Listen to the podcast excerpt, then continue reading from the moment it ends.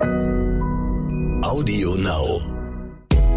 I've got your back and you got mine. We're walking together, long roads and winding alleys, side by side. Mountain tops and lowest valleys, you and. Herzlich willkommen bei Tierisch Menschlich, dem Podcast mit Hundeprofi Martin Rütter und Wissenschaftsjournalistin Katharina Adick.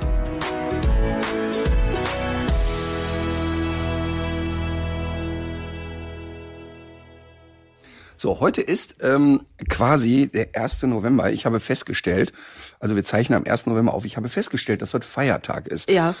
Und ich habe es nicht äh, gewusst natürlich. Ich bin aus dem Haus raus ähm, und habe mich über die menschenleeren Straßen gefreut. Dann habe ich gedacht, ach scheiße, heute ist ja Sonntag. Und dann habe ich festgestellt, es ist nicht Sonntag, es ist Montag. Und dann habe ich für einen Moment Angst gekriegt, es sei irgendwas Schlimmes passiert, nur ich weiß es nicht. Wer sagt's eben, Astrid? Heute ist erstmal ist heute Dienstag. Heute ist Dienstag. Heute ist echt Dienstag? Ja. Heute ist online. Okay. Ja, aber das ist ja das Los aller Selbstständigen, ne? dass du nie weißt, was für ein Tag ist. Also Ja. ich jedenfalls nicht. Genau. es war ein langes Wochenende. Aber es ist ja nichts Schlimmes passiert. Es ist heute 1. November. Was ist das denn für ein Feiertag? Ähm, ja, gute Frage. Das ist die 100 Euro Einstiegsfrage. Ist es, ähm, ist es nicht äh, Fronleichnam? Es Ist kann nicht Totensonntag es sein, ist weil nicht ja Dienstag ist. Totensonntag, genau. Es Was ist auch immer Dienstag, das Es ist. ist auch nicht Totendienstag. Es ist Allerheiligen. Es ist Allerheiligen. und Und ab da gestern bin ich raus. Ja, so geht's mir auch. Ich habe gestern gemerkt, dass wieder Halloween ist. Äh, Aber warte mal eben, warte mal eben. Ja. Allerheiligen. Was heißt das? Alle, die jetzt heute sind alle heilig und deshalb Heute dürfen wir sind- zu Hause bleiben? Genau, heute sind alle heilig. Aber am Bis Totensonntag auf sind ja auch nicht wenige alle Ausnahmen. tot. Wahrscheinlich ist es ein Gedenktag Ausnahmen. für alle Heiligen. Ähm, ich guck mal eben nach. Also Heute in meiner Kindheit und auch in Ja. deiner Kindheit war der Totensonntag, meine Tante nannte das ja Happy Kadaver. Das finde ich wirklich sehr, sehr lustig. Aber warum ist Totensonntag Totensonntag? Und warum ist Allerheiligen Allerheiligen? Das und mehr sehen Sie in der nächsten Folge von. Ich weiß es nicht. Aber ich glaube, wir sind nicht, hier nicht die richtige äh, Runde, um das zu ergründen, würde ich sogar sagen. Okay, also sollen wir auch alle HörerInnen darum bitten, uns nicht zu schreiben zu dem Thema. Mir wär's recht. Und wenn dann nur Katharina privat auf folgende Handynummer 017. Und wenn dann nur alle mit Heiligenschein. Okay, aber was ich weiß, ziemlich sicher sogar, dass äh, gestern ein wieder irgendein Martin Luther Feiertag war. Ja. Das erlebe ich dann immer an netten Zuschriften von Eltern und von Religionslehrern. Ich habe ja äh, auf der Bühne das mal erzählt, das war wirklich sehr, sehr lustig. Ich habe in einem Jahr mal über 30 Klassenarbeiten von Religionslehrern verschiedenster Schulen geschickt bekommen. Und wo dann die Frage so an Viertklässler war, was fällt euch zu Martin Luther ein? Und die Antworten waren dann, der trainiert doch die Hunde, das ist doch der Hundeprofi auf Box und so weiter. Ja. Das war sehr lustig. Und äh, jetzt hat mir eine Mutter eine sehr, sehr nette Sprachnachricht gemacht. Und zwar hätte sie also dem Kind erklären wollen, was Martin Luther so alles gemacht hat. Und das Kind hat immer gesagt, so alt ist der schon. Und die Mutter hat immer gesagt, nee, der, der lebt ja nicht mehr. Doch, der lebt auf jeden Fall noch. Und das Kind hat erstmal fünf Minuten vehement behauptet, der lebt auf jeden Fall, bis es zu guter Letzt gesagt hat, das gucken wir doch immer, die Welpen kommen. Also, wenn das Kind also für möglich hält, dass ich vor 500 Jahren irgendwas Strammes geleistet habe, Vor allem mit St. Martin. St. Martin ist ja auch ein Thema. so. Mer aber merkt ihr was? Eben. Ich finde aber, es gibt Parallelen, auch in den Biografien. Also das Der ist ja auch, auch? Was hat er gemacht? St. Martin. Also was ist meine, meine Parallele du zu hast St. Martin? Mäntel verteilt. Ich habe Mäntel verteilt. Hast das sind diese ganzen Charity-Projekte. Genau. Nee, ich dachte jetzt auch noch mal an Luther, weil das ist ja auch eigentlich eine Art von Reformation, die du ja äh, betrieben hast in der, weißt du, auch das ist ja, auch das ist ja eine, eine Parallele in diesen Ja. beiden. Seit letzter Woche mit Iris Klein glaube ich aber eher eine Revolution statt einer Reformation. Ich war ja sehr perplex über diese Empörungswelle, dass man heutzutage noch so viele Leute mit dem Gedanken äh, perplexen kann, dass man Hunde nicht mit Strom erzieht. Ja, aber vor allen Dingen das wirklich Lustige war ja, also äh, für die, die es nicht wissen, ähm, Iris Klein, wir wollten eigentlich nicht drüber reden, aber es ist einfach zu lustig, Ja. ähm, ist die Mutter von Daniela Katzenberger. Und Daniela Katzenberger habe ich ja hier schon mal Gelobt. zu deiner Verwunderung als wirklich, finde ich, als quasi Aushängeschild des Feminismus bezeichnet. Ähm, weil ich nach wie vor fest davon überzeugt bin, dass sie total, finde ich, ein gutes Frauenbild prägt. Nicht im Sinne von, macht euch große Brüste und spritzt euch die Lippen auf oder sonst irgendwas, das meine ich nicht, sondern im Sinne von, dass die einfach voll ihr Ding gemacht hat. Mhm. Und, und das bewundere ich wirklich sehr und auch ohne Ironie, das habe ich ja hier schon mal erklärt in irgendeiner Folge. So, und äh, Iris Klein ist halt die Mama und ist so, steht so für Dschungelcamp und Trash und keine Ahnung. Jetzt hatte ich aber da keine Berührungspunkte dazu. Also um ehrlich zu sein, ich wusste den Zusammenhang nicht. Jetzt mhm. kriegte ich ein Video geschickt, dass also Iris Klein lebt mit ihrem Mann auf Mallorca und die haben, ich wurde schon mehrmals in Stories von denen verlinkt, weil die Hunde immer an den Gartenmöbeln rumkauen und, mhm. und die Polster da kaputt machen. Und dann kommt dann ja gerne in so Stories hier, Martin Rütter, was machen wir jetzt?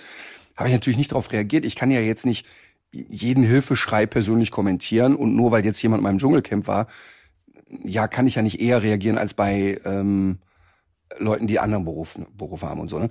So, und auf jeden Fall, jetzt hat sie ein Video gepostet. Hat sie jetzt also die durch, also die bahnbringende Erfindung hat sie jetzt gefunden bei Amazon, hat das auch dann beworben. Mhm, Hier, guck mhm, mal, kriegt man bei Amazon. Gesehen, ja.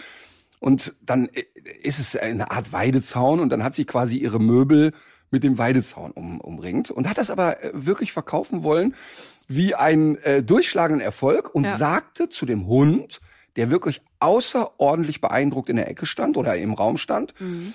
ja, wer nicht hören will, muss fühlen. Und das triggert mich natürlich total in der heutigen Zeit, weil das ja der dümmste Satz ist, den man überhaupt nur so sagen kann, ähm, in Bezug auf Erziehung. Also das ist ja wirklich irre.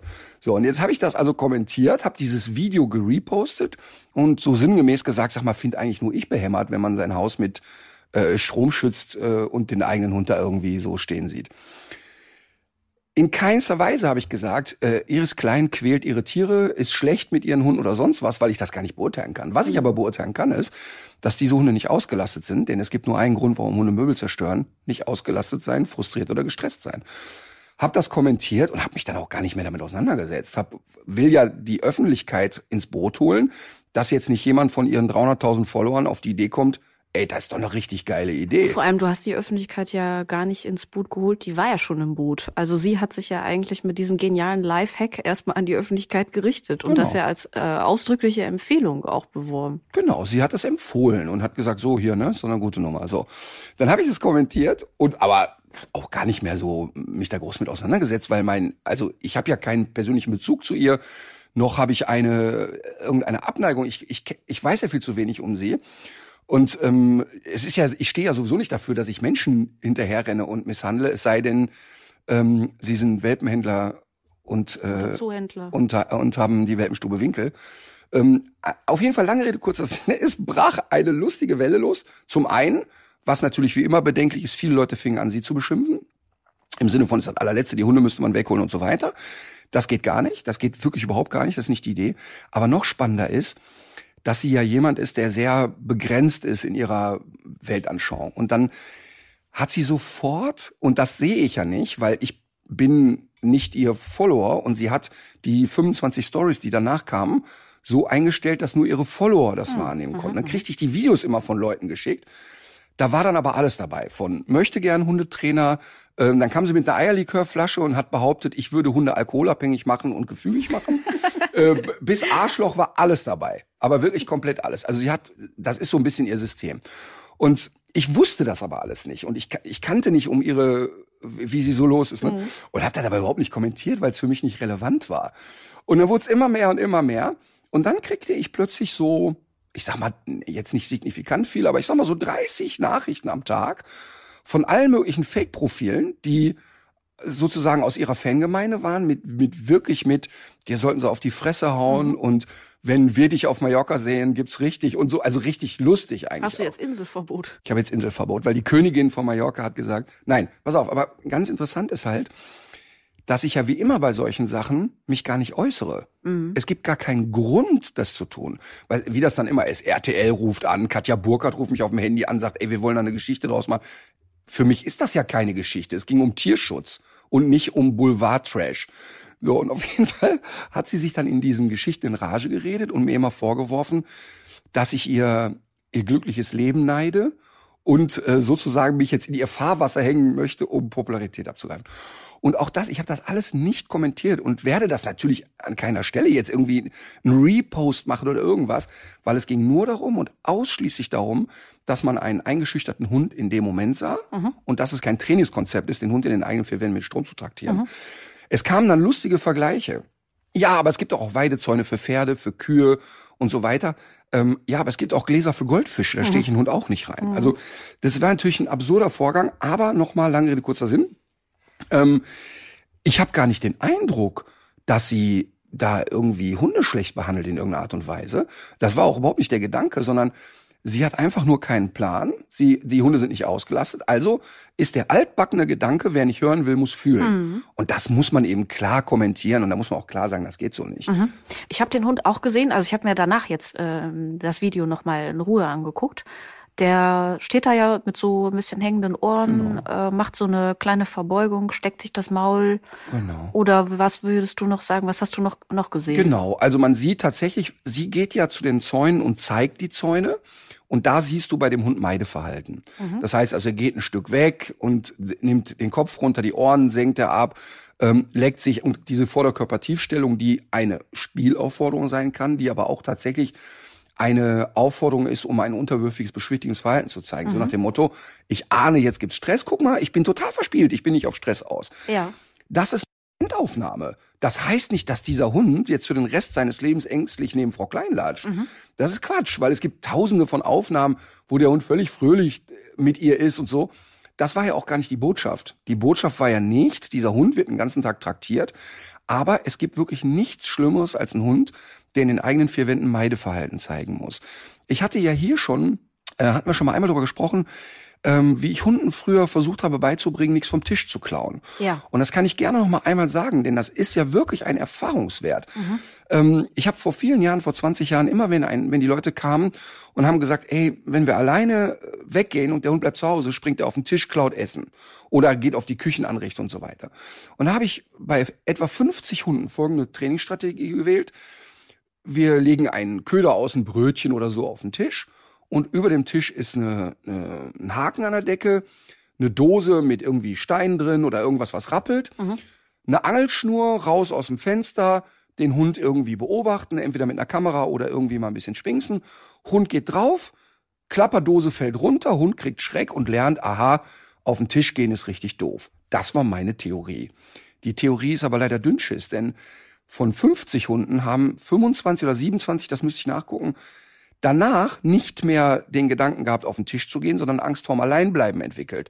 Das heißt, die haben die Assoziation gehabt, ey, wenn ich allein in diesem Haus bin, da fällt mir irgendwas auf Ja. den Kopf. Die hatten also nicht die Verknüpfung, ich klaue irgendetwas. Mal abgesehen davon, in der Welt des Hundes ist ein rumliegendes Brötchen kein Diebstahl. Eben. Aber Das ist herrenlos. Ne, Genau, das, das hat der liebe Gott geschickt, Ja. fertig. Aber was ich nur sagen will, ist, aufgrund der Erfahrung, die ich habe, weiß ich, was es bedeutet, wenn ein Hund in den eigenen vier Wänden oder im eigenen Garten, also im vertrauten sozialen Umfeld, eine nicht im sozialen Zusammenhang stehende Sanktion bekommt. Das heißt, wenn sie den Hund angepfiffen hätte, wenn er da drauf drauf geht oder hätten ihn wirklich angeschnauzt oder es wäre irgendeine Form der Reaktion gekommen, hätte ich gar nichts gesagt. Aber dieses aus dem Nichts heraus, der Hund muss so rumschlendern und zwei Tage später, die räumen die Litzen ja immer wieder weg. Das heißt, wenn sie da sind, setzen sie sich auf die Couch, der Hund kann in die Nähe kommen, wenn die Litzen und dann fängt er an rumzuspekulieren. Und das ist eben etwas, was trainingstechnisch nicht geht. Und da geht's auch gar nicht um, um ihres Kleinen, sondern da geht's darum, dass die Leute verstehen, eine anonyme Strafe innerhalb der eigenen vier Wände führt dazu, dass der Hund Vertrauen im vertrauten Umfeld entwickelt, äh, verliert. Der verliert das Vertrauen. Und das ist wirklich eine Katastrophe. Muss Ich kann mich sagen. erinnern an so einen Fall äh, vom Hundeprofi, da äh, das war ein Hund, der wollte nicht mehr in die Küche gehen. Und deine Theorie war irgendwann, der hat vielleicht irgendwann mal so einen diffusen Schmerzreiz gehabt, als er über den Fliesenboden gelaufen ist und Oh. wollte fortan nicht mehr in, in die Küche. Ja, oder einen Schreckreiz. Ich habe zum Beispiel oft Hunde im Training gehabt, die sich ähm, im Junghundalter vor dem Toaster erschreckt haben. Das, Das geht heißt, mir ja heute bis heute so, ne? selbst wenn ich den Toast selbst reingesteckt habe. so. Das heißt, du warst als Welpe schon. Ich glaube, ich glaube, das Nein, das aber Problem. tatsächlich, ich hab, ich kenne das wirklich, dass Hunde, die gehen rein, es macht Bam, die kriegen Schreck und gehen raus. Ja. Und dann kann sich selbst so eine Kleinigkeit festigen. Übrigens, die Trainingsform wäre, dass ich trainiere dann wirklich mit dem Toaster und lass da Sachen rausfliegen, die positiv sind. Ach cool. Hund. Also ich, ja, vielleicht könnte mir das auch helfen. ich, ich warte also nicht, bis der Knall kommt, sondern ich mache erst so ein leichtes Klack, Klack, dann schieße ich ein Stück Wurst in seine Richtung und so weiter, so dass der Hund eine Gegenkonditionierung erlebt. Das funktioniert eigentlich ganz gut. Ähm, so. Aber ich würde jetzt noch mal gern dazu sagen, bei aller Ernsthaftigkeit mit den Hunden, als ich das gesehen habe, ich habe es mir ja auch angeguckt, Ja. nachdem ich die Kommentare äh, äh, gelesen habe oder einige davon, äh, habe ich mir das angeguckt und spontan musste ich wirklich lachen, weil das hatte für mich so Slapstick-Potenzial. Ich hatte natürlich erstens im Kopf, dass man innerhalb dieses eingezäunten Gebietes abends da sitzt. Ich Ja, hatte so genau. die Vorstellung, die stehen auf, vergessen es und fallen regelmäßig selber erstmal über ihr gespanntes Seil, was sie da haben. Das war so das Erste, was ich dachte. Und das Zweite, was ich im Kopf hatte, war, ich hatte Guido Maria Kretschmer im Kopf, der sagt, Entschuldigung, aber diese Dekoration tut gar nichts für euer Sofa, weil das so bescheuert aussieht. Also allein das ist doch schon ein Grund, sich da nicht ein Seil ums Sofa zu binden. Wie soll das aussehen? Also, ja, aber schau also mal. liebe Frau Klein, machen Sie das weg. Das sieht nicht gut aus, das tut nichts für Sie Oder in rosa bemalen. in rosa bemalen, aber es macht auch ähm, kaputte Hüften und Oberschenkel-Halsfrakturen, wenn man da drüber stolpert. Nein, aber weißt Allein du, das das, ist ein das ist ja so spannend, Ja. wie unterschiedlich man die Welt wahrnehmen kann. Interessant ist ja für mich, ich bin ja jemand, wenn ich dann merke, da kommt so Dynamik rein, frage ich mich ja, woher kommt eigentlich die Dynamik? Und wir alle haben wahrgenommen, es wurde wahnsinnig viel in meine Richtung gepöbelt. Ja, stimmt. Auffällig viel. Ne? Auffällig Dabei viel. bist du ja sonst auch nicht so verhalten. Du schlägst, lehnst dich ja schon mal öfter aus dem Fenster. Genau. Aber in dem Fall. Das war viel, ja. Ja, und es hatte so eine ganz eigene Tonalität, hatte ich auch Genau, den und Eindruck. das ist sehr, sehr interessant, denn ähm, ich habe mir wirklich die Mühe gemacht. Es waren etwa drei Prozent der Kommentare, die negativ waren. 97 Prozent Ja, der Zuschriften ja. und Kommentare, die ich bekommen habe, waren, hä? Aber der hat gesagt, das ist äh, doof für den Hund, das ist ein tierschutzrelevantes Thema, das muss er doch zum Thema machen. Und die meisten haben ja auch verstanden, dass ich mich gar nicht mehr äußere. Das heißt, alle haben geschrieben im Prinzip, ja, aber Moment mal eben, sie pöbelt, was das Zeug hält, ist jetzt wirklich angeschossen und gibt da Gas. Und das war ganz interessant. Aufgrund dessen habe ich mich ein bisschen mit ihr beschäftigt. Und das ist ein sehr, sehr interessantes Phänomen, dass sie schon viele Konflikte mit vielen anderen Leuten hatte, volle Lotte draufknüppelt und dann kommt der Twist, wenn sie merkt, es geht nicht weiter. Dann kommt immer ein Heulvideo und immer ein, ich bin Mobbingopfer und bekomme Morddrohungen. Das ist total lustig. Sie hat 2020 gegen Flüchtlinge ziemlich hart gemault, hat darüber ein bisschen Wind gekriegt. Aber ich finde das interessant, dass sie eine Community hat, die diesen Umgangston ganz normal findet. Ne? Also man konnte wirklich deutlich sehen, dass diese Art der Kommunikation ganz normal ist. Und ähm, ich fand das erstmal sehr, sehr spannend und interessant. Ähm, aber Fazit ist, und das muss man wirklich immer wieder sagen, ich habe keine einzige Sekunde das Gefühl, dass die jemand ist, der ihre Hunde nicht mag oder Nee. schlecht mit den Hunden umgeht, sondern es ist einfach Unwissenheit und, und natürlich mangelnde Bildung zu dem Thema. Und genau deshalb muss man eben immer wieder darauf hinweisen, dass genau wie wenn Eltern sagen, ja, so ein kleiner Klaps, das hat ja keinem Kind geschadet, doch jedem Kind auf diesem Planeten schadet der kleine Klaps. Total. Und so ist es für jeden Hund nicht akzeptabel, eine anonyme Strafe in den eigenen vier Wänden zu kriegen. Wenn sie den Hund angeflaumt hätte, wäre ich dabei gewesen. Gab es übrigens zu dem Thema äh, Kinderhauen, gab es äh, kürzlich ein längeres Stück bei WDR 5, wo es insbesondere darum ging, dass das zum Beispiel auch Autoimmunerkrankungen forciert und dass Kinder dadurch nicht nur psychischen Schaden nehmen, selber zum Täter werden, mit den entsprechenden Problemen für sich und andere, sondern tatsächlich auch äh, körperlich gesundheitlichen Schaden nehmen. Ich habe jetzt noch eine letzte Frage zu diesem ganzen Thema, weil ich habe nämlich auch gedacht, wahrscheinlich hat die Frau Klein ihre Hunde sogar gern. Total. Und, Total, ähm, da bin ich 100% sicher übrigens. ja. Ich bin da 100% sicher. Aber sie, äh, es geht ihr ja wohl wie so vielen, und mir selber geht's ja tatsächlich mit Alma auch immer mal wieder so, dass es ihr manchmal schwerfällt, den Hund äh, richtig zu lesen. Oder manchmal, bei manchen Leuten mag es auch die Bereitschaft sein, insofern genauer hinzugucken, als dass einem, dass er mitunter auch so ein Spiegel vorhält und man sich dadurch auch hinterfragen muss, sozusagen. Gibt es noch was, was dieses Meideverhalten bei Hunden beschreibt, wo einem zu Hause schon mal die Alarmglocke angehen sollte. Abgesehen von dem, was du jetzt schon gesagt hast. Naja, also ein, ein Klassiker von Meideverhalten ist tatsächlich auch überdreht sein. Also viele Hunde kompensieren Unsicherheit mit totaler Aktivität. Also bei Emma ist es ja so, wenn Emma in einer Situation, die kann ja Hunde nicht gut einschätzen. Und wenn sie Hunde trifft, die sie irgendwie komisch findet, dann rennt sie. Und zwar nicht weg, sondern sie versucht ein extrem dynamisches Laufspiel zu machen. Ähm, das heißt also, wenn ich einen Hund habe, der jetzt nicht acht Monate alt ist, sehr lebhaft und nicht ausgelastet ist, der immer wieder auch relativ intensiv auf gewisse Momente mit starker Dynamik reagiert. Und da rede ich nicht davon, die haben den Schwanz eingeklemmt und sind kreischig dabei, sondern die zeigen ein völlig übertrieben aufgedrehtes Verhalten. Mhm. Kann das eine Übersprungshandlung sein, die aufgrund von Unsicherheit kommt?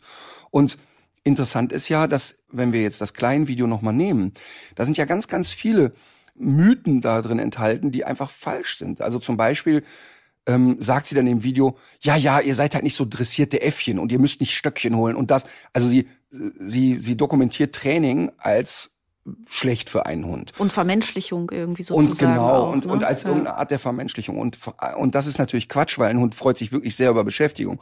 Und damit meine ich nicht, stupide 500 Mal am Tag Sitzplatz, Fuß, Bleib.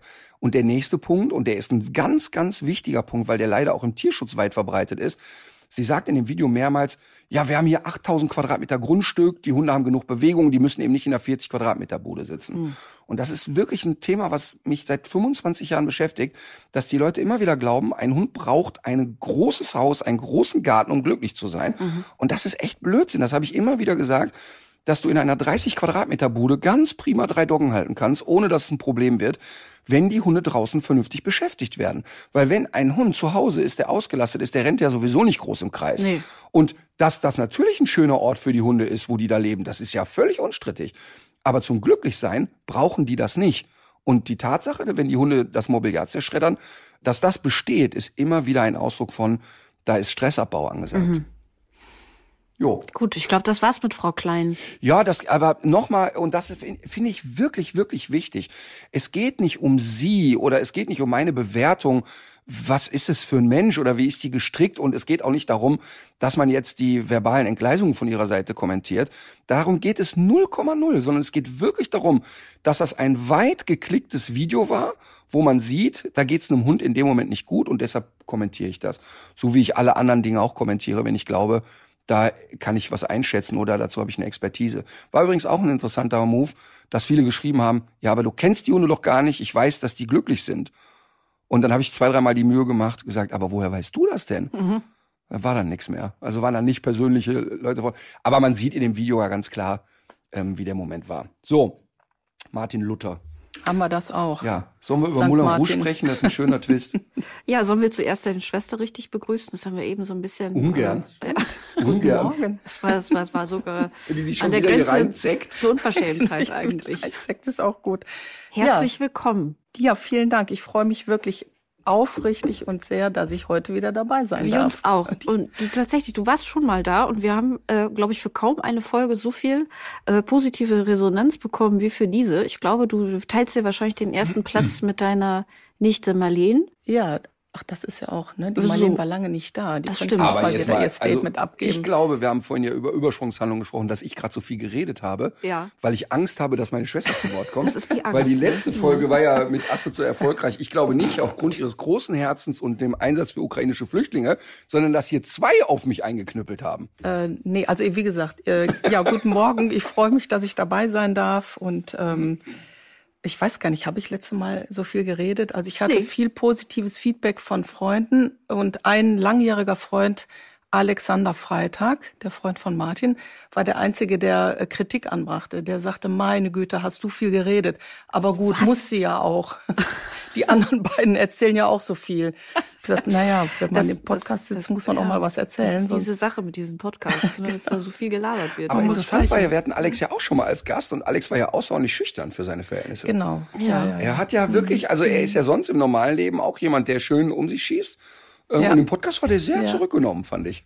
Ja, also ich habe noch so, so ein paar neuralgische O-Töne aus dem Gespräch habe ich noch im Kopf. Es lohnt sich auch, diese Folge noch mal zu hören. Ja, aber ähm, du bist ja heute mit mehreren Themen da und wir haben uns ja auch schon konspirativ verständigt. Ähm, es gibt auch noch die ein oder andere Anekdote aus ähm, Martins ähm, frühem Leben. Äh, die so, in diesem Sinne legt euch wieder hin. genau.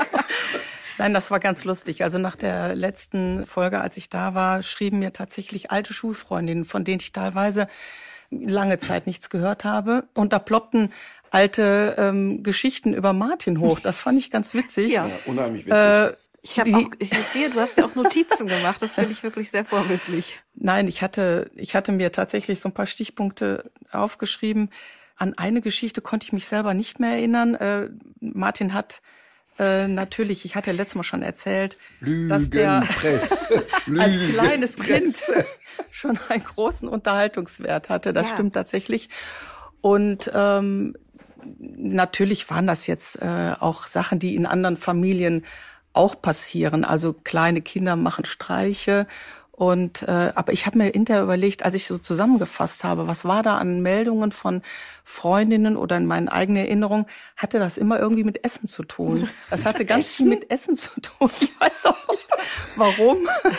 Aber es ging los mit, weißt du noch, als äh, Martin das 4711, das so. Kölsch Parfum meiner Oma Ja. genommen hat, die hatte so kleine Probefläschchen immer da rumstehen. Ja. Ich weiß nicht, ob man sich an die erinnert. Ja, ja.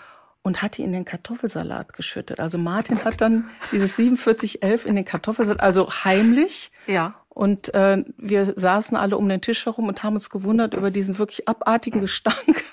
Kartoffelsalat Eines nach rheinischer Rezepte, Art. mit denen ich Steffen Hensler geschlagen habe bei den Hensler.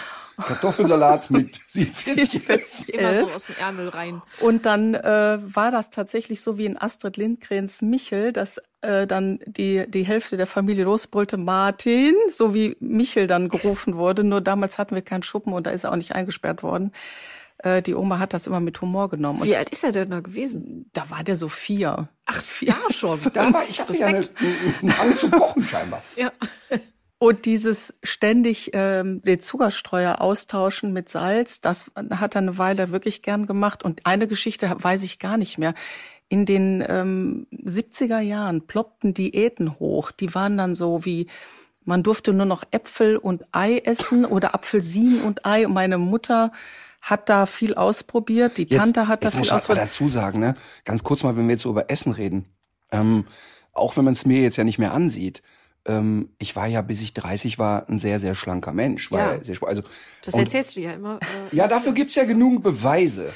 Ja, ähm, da gibt's ja auch, damals gab's schon Fotoapparate. Ähm, aber interessant ist auch jetzt, wenn du sagst, Diäten ausprobieren. Ähm, unsere Mutter war ja sehr klein und eher zierlich. Also sie war ja jetzt kein Brummer. Also deshalb interessant, dass sie sich da mit Diäten groß beschäftigt hat in den 70ern. Ja, aber das- Sissi war schon magersüchtig. Genau, das, auch. das ist, glaube ich, auch etwas, was ähm, es nicht erst in den letzten 20 Ja, ja. Jahren schon gab. Die gab es, glaube ich, schon immer so, diese Tendenz, irgendwas Absurdes zu essen. Und ich und meine Freundin Regina, ich grüße dich an der Stelle, schrieb mir, weißt du noch die Diät deiner Mutter, Apfelsinen in saure Sahne vermischt und dazu Zwieback und Ei. Das war so, dass man das so fünf Tage essen sollte. aber Das war noch nicht vor nach wenig. Kalorien an, ehrlich gesagt. wahrscheinlich ist der Trick, dass man es nicht essen will. Käse-Sahne-Torte-Diät. Auch die hat der, genau, auch die hat der Martin reichlich mit Salz befüllt. Und äh, unsere Mutter ist ausgerastet. Ich habe mich da erst wieder dran erinnert, als als Regina mir das geschrieben Und hat. ziemlich Also, sicher hieß es damals auch, so eine kleine Ohrfeige hat noch keinem geschadet. und ich glaube wirklich, dass der Martin schon ähm, nicht nicht jetzt da böse Streiche machen wollte, sondern einfach wirklich experimentieren wollte in der Küche und sich ausprobieren, Richtig. ausleben Ja, wollte, gucken wollte, was macht das und Inspiriert Äh, von frühen ja, Bocuse. genau, Richtig. Ja. genau, das war das eher, ja. Naja, aber sagen wir mal so, es hört sich jetzt wirklich blöd an, ne? Mhm. Aber tatsächlich diese Experimentierfreude, Mhm. ähm, also jetzt nicht auf einer Kochebene, sondern auch so dieses Austesten von was passiert wann. Und auch, Auch so bei Grenz- Menschen, ne? Ah, Total bei Menschen, so ausloten, wo ist die Grenze und was passiert oder so. Ne? Und das kann ich wirklich sagen. Ich habe vor kurzem in einem langen Interview hat auch jemand gefragt, ja, aber wie war das denn so in der Schulzeit, so als so schlechter Schüler und immer wieder rauszufliegen und so? Und, und viele haben dann so diesen Irrglauben, dass ich so, so ein ruppiger Schüler war. Und das war überhaupt nicht der Fall. Also ziemlich sicher werden die meisten Lehrer, auch da, wo ich total gescheitert bin, sagen, das war irgendwie ein netter Junge. Also jetzt nicht im Sinne von rabaukig. Also ich, da gab es keine Gewalt oder keine aggressiven Szenarien, sondern es war wirklich dieses pausenlose Austesten von, wo liegt die Grenze. Und das ist so spannend, weil sich da eigentlich ein bisschen der Kreis zu meinem Hundetraining schließt. Denn jemand, der keine klaren Grenzen bekommt, der muss immer wieder probieren und das ist anstrengend wie Sau. Und ich habe viele Hunde im Training, wo die Leute keine klaren Spielregeln aufstellen, die deshalb so aktiv hektisch wirken, weil sie immer wieder ausloten müssen. Und es gibt eigentlich wirklich nichts Wichtigeres für eine Gesellschaft oder eine Gruppe, klare Spielregeln festzulegen. Es darf eben nur nicht abdriften in Gewalt oder in, in Härte. Also klare Spielregeln ist, glaube ich, ein ganz wichtiger Punkt. Und ich glaube, dass ich damals unglaublich viel ausgelotet habe, aber aufgrund meiner Art die Sanktionen nie interessant fand. Ja. Und ich bin ja wirklich auch beim Fußball. Ich habe ja rote Karten gekriegt auf dem Spielfeld wegen Mist erzählen. Also nicht, weil ich irgendjemanden umgetreten habe, sondern weil ich ein ganzes Spiel lang nur Mist erzählt habe. Mhm. Und die Sanktion fand ich jetzt nie so dramatisch. Man hätte es wahrscheinlich mal mit so einem leichten Stromreiz äh, versuchen müssen. Aber vor dem, vor dem Hintergrund erscheint mir eine Aktion meiner äh, Brüder jetzt viel plausibler, weil die haben äh, sich, als wir, ich bin da wahrscheinlich so zehn gewesen, und die hatten durch einen Zufall festgestellt, dass unser äh, Dackel sehr allergisch auf eine bestimmte Futtersorte reagiert und dann zu unglaublich bestialischen Blähungen neigte. und dieses Futter wurde dem Hund fortan äh, Regelmäßig. regelmäßig gefüttert. Oh, Und zwar möglichst so, dass das Futter den Darm erreichte, während wir sonntags mittags äh, am Tisch saßen Das und gegessen perfide. haben. Das finde ich wirklich. Man macht perfide. sich kein Bild von diesem Gestank. Doch. Und anders als ihr beiden, ich krieg sowas eigentlich nicht mit. Wir erinnern uns, ich stand am Fuchsgehege und habe mich gewundert, warum alle sich äh, angeegelt wegdrehten. Ich habe genau nichts gerochen. Aber dieser Gestank, der ist so tief in meiner Hirnrinde eingespeichert, das war wirklich bestialisch. Wir haben alle das Besteck fallen lassen und sind in unterschiedliche Richtungen weg. Und ich habe mich damals immer gefragt, warum? Aber das war natürlich ein ganz gesunder Entwicklungsprozess, den die da durchlebt haben. Das ist ja sowieso ein total spannender Entwicklungsprozess, dass Kinder Grenzen ausloten und sagen wir mal auch immer wieder alle anderen in Frage stellen. Und das hat unterschiedliche Kategorien. Das ist halt der Vierjährige, der zum Opa sagt, Opa halt die Klappe, kommt zum Thema.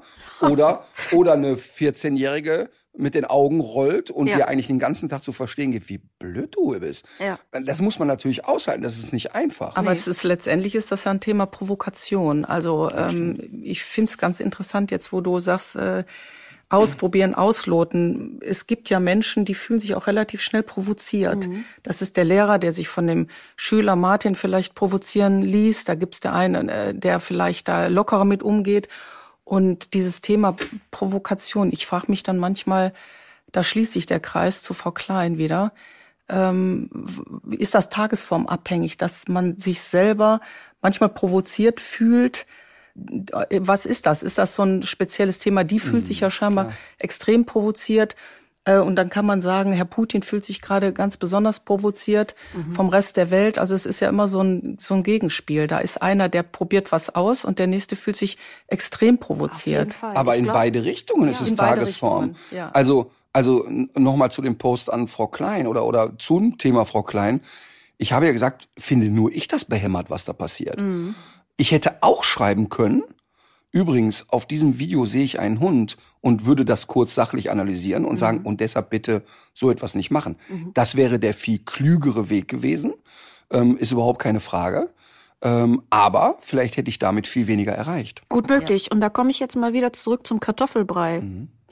Es geht nämlich auch darum, dass man zwischendurch auch so paradoxe Effekte hat. Also ich habe jetzt noch ein Interview mit einem Protestforscher gehört zu diesen Protesten, die erstmal auf sehr viel Ablehnung stoßen und auf sehr viel Unverständnis.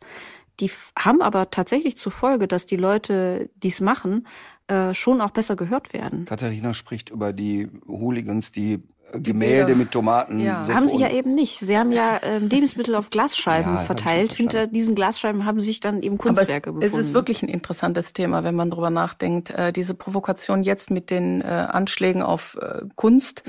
Ähm, ich bin auch immer noch fassungslos, wie stark sich Menschen äh, zwischen jung und auch sehr alt sich zum Beispiel provoziert gefühlt haben, alleine von der 15-jährigen oder damals 15-jährigen Greta, die, die wirklich sich absurd, so provoziert gefühlt haben, dass sie einem Kind gegenüber Morddrohungen ausgestoßen und haben. sie beschimpft Und haben, sie beschimpft mit haben. ihrer Krankheit vorgeführt Ja. haben oder oder oder Wahnsinn. Und sich wirklich nur durch die Tatsache, dass die ähm, sich getraut hat, da vor der Schule zu sitzen, zu sagen, ich gehe da jetzt nicht rein, ich möchte streiken, sich einfach nur provoziert gefühlt haben. Und da ist auch für mich so dieses Kernthema in den ganzen Social Media Hasskommentaren. Das sind ja, das eine Thema mag ja sein Langeweile, aber das andere ist, dass sich Menschen teilweise äh, immer stärker und immer schneller von irgendetwas provoziert mhm. fühlen und die die die äh, Zündschnur immer kürzer wird bei den Menschen. Ja. ja. ja. Ich glaube, dass da, also ich glaube natürlich, dass zum einmal zum einen der Mechanismus ist, man hat gelernt, da kannst du es eben schnell rausrotzen ohne große Repressalien. Äh, das ist ein Punkt. Aber das zweite ist, ich glaube schon auch, dass die Pandemie in den letzten zwei Jahren bei vielen Menschen Spuren hinterlassen hat. Und ich nehme mich da überhaupt nicht raus. Gar nicht. Ähm, das war einfach eine wahnsinnig schwierige Zeit, so auf einer sozialen Ebene.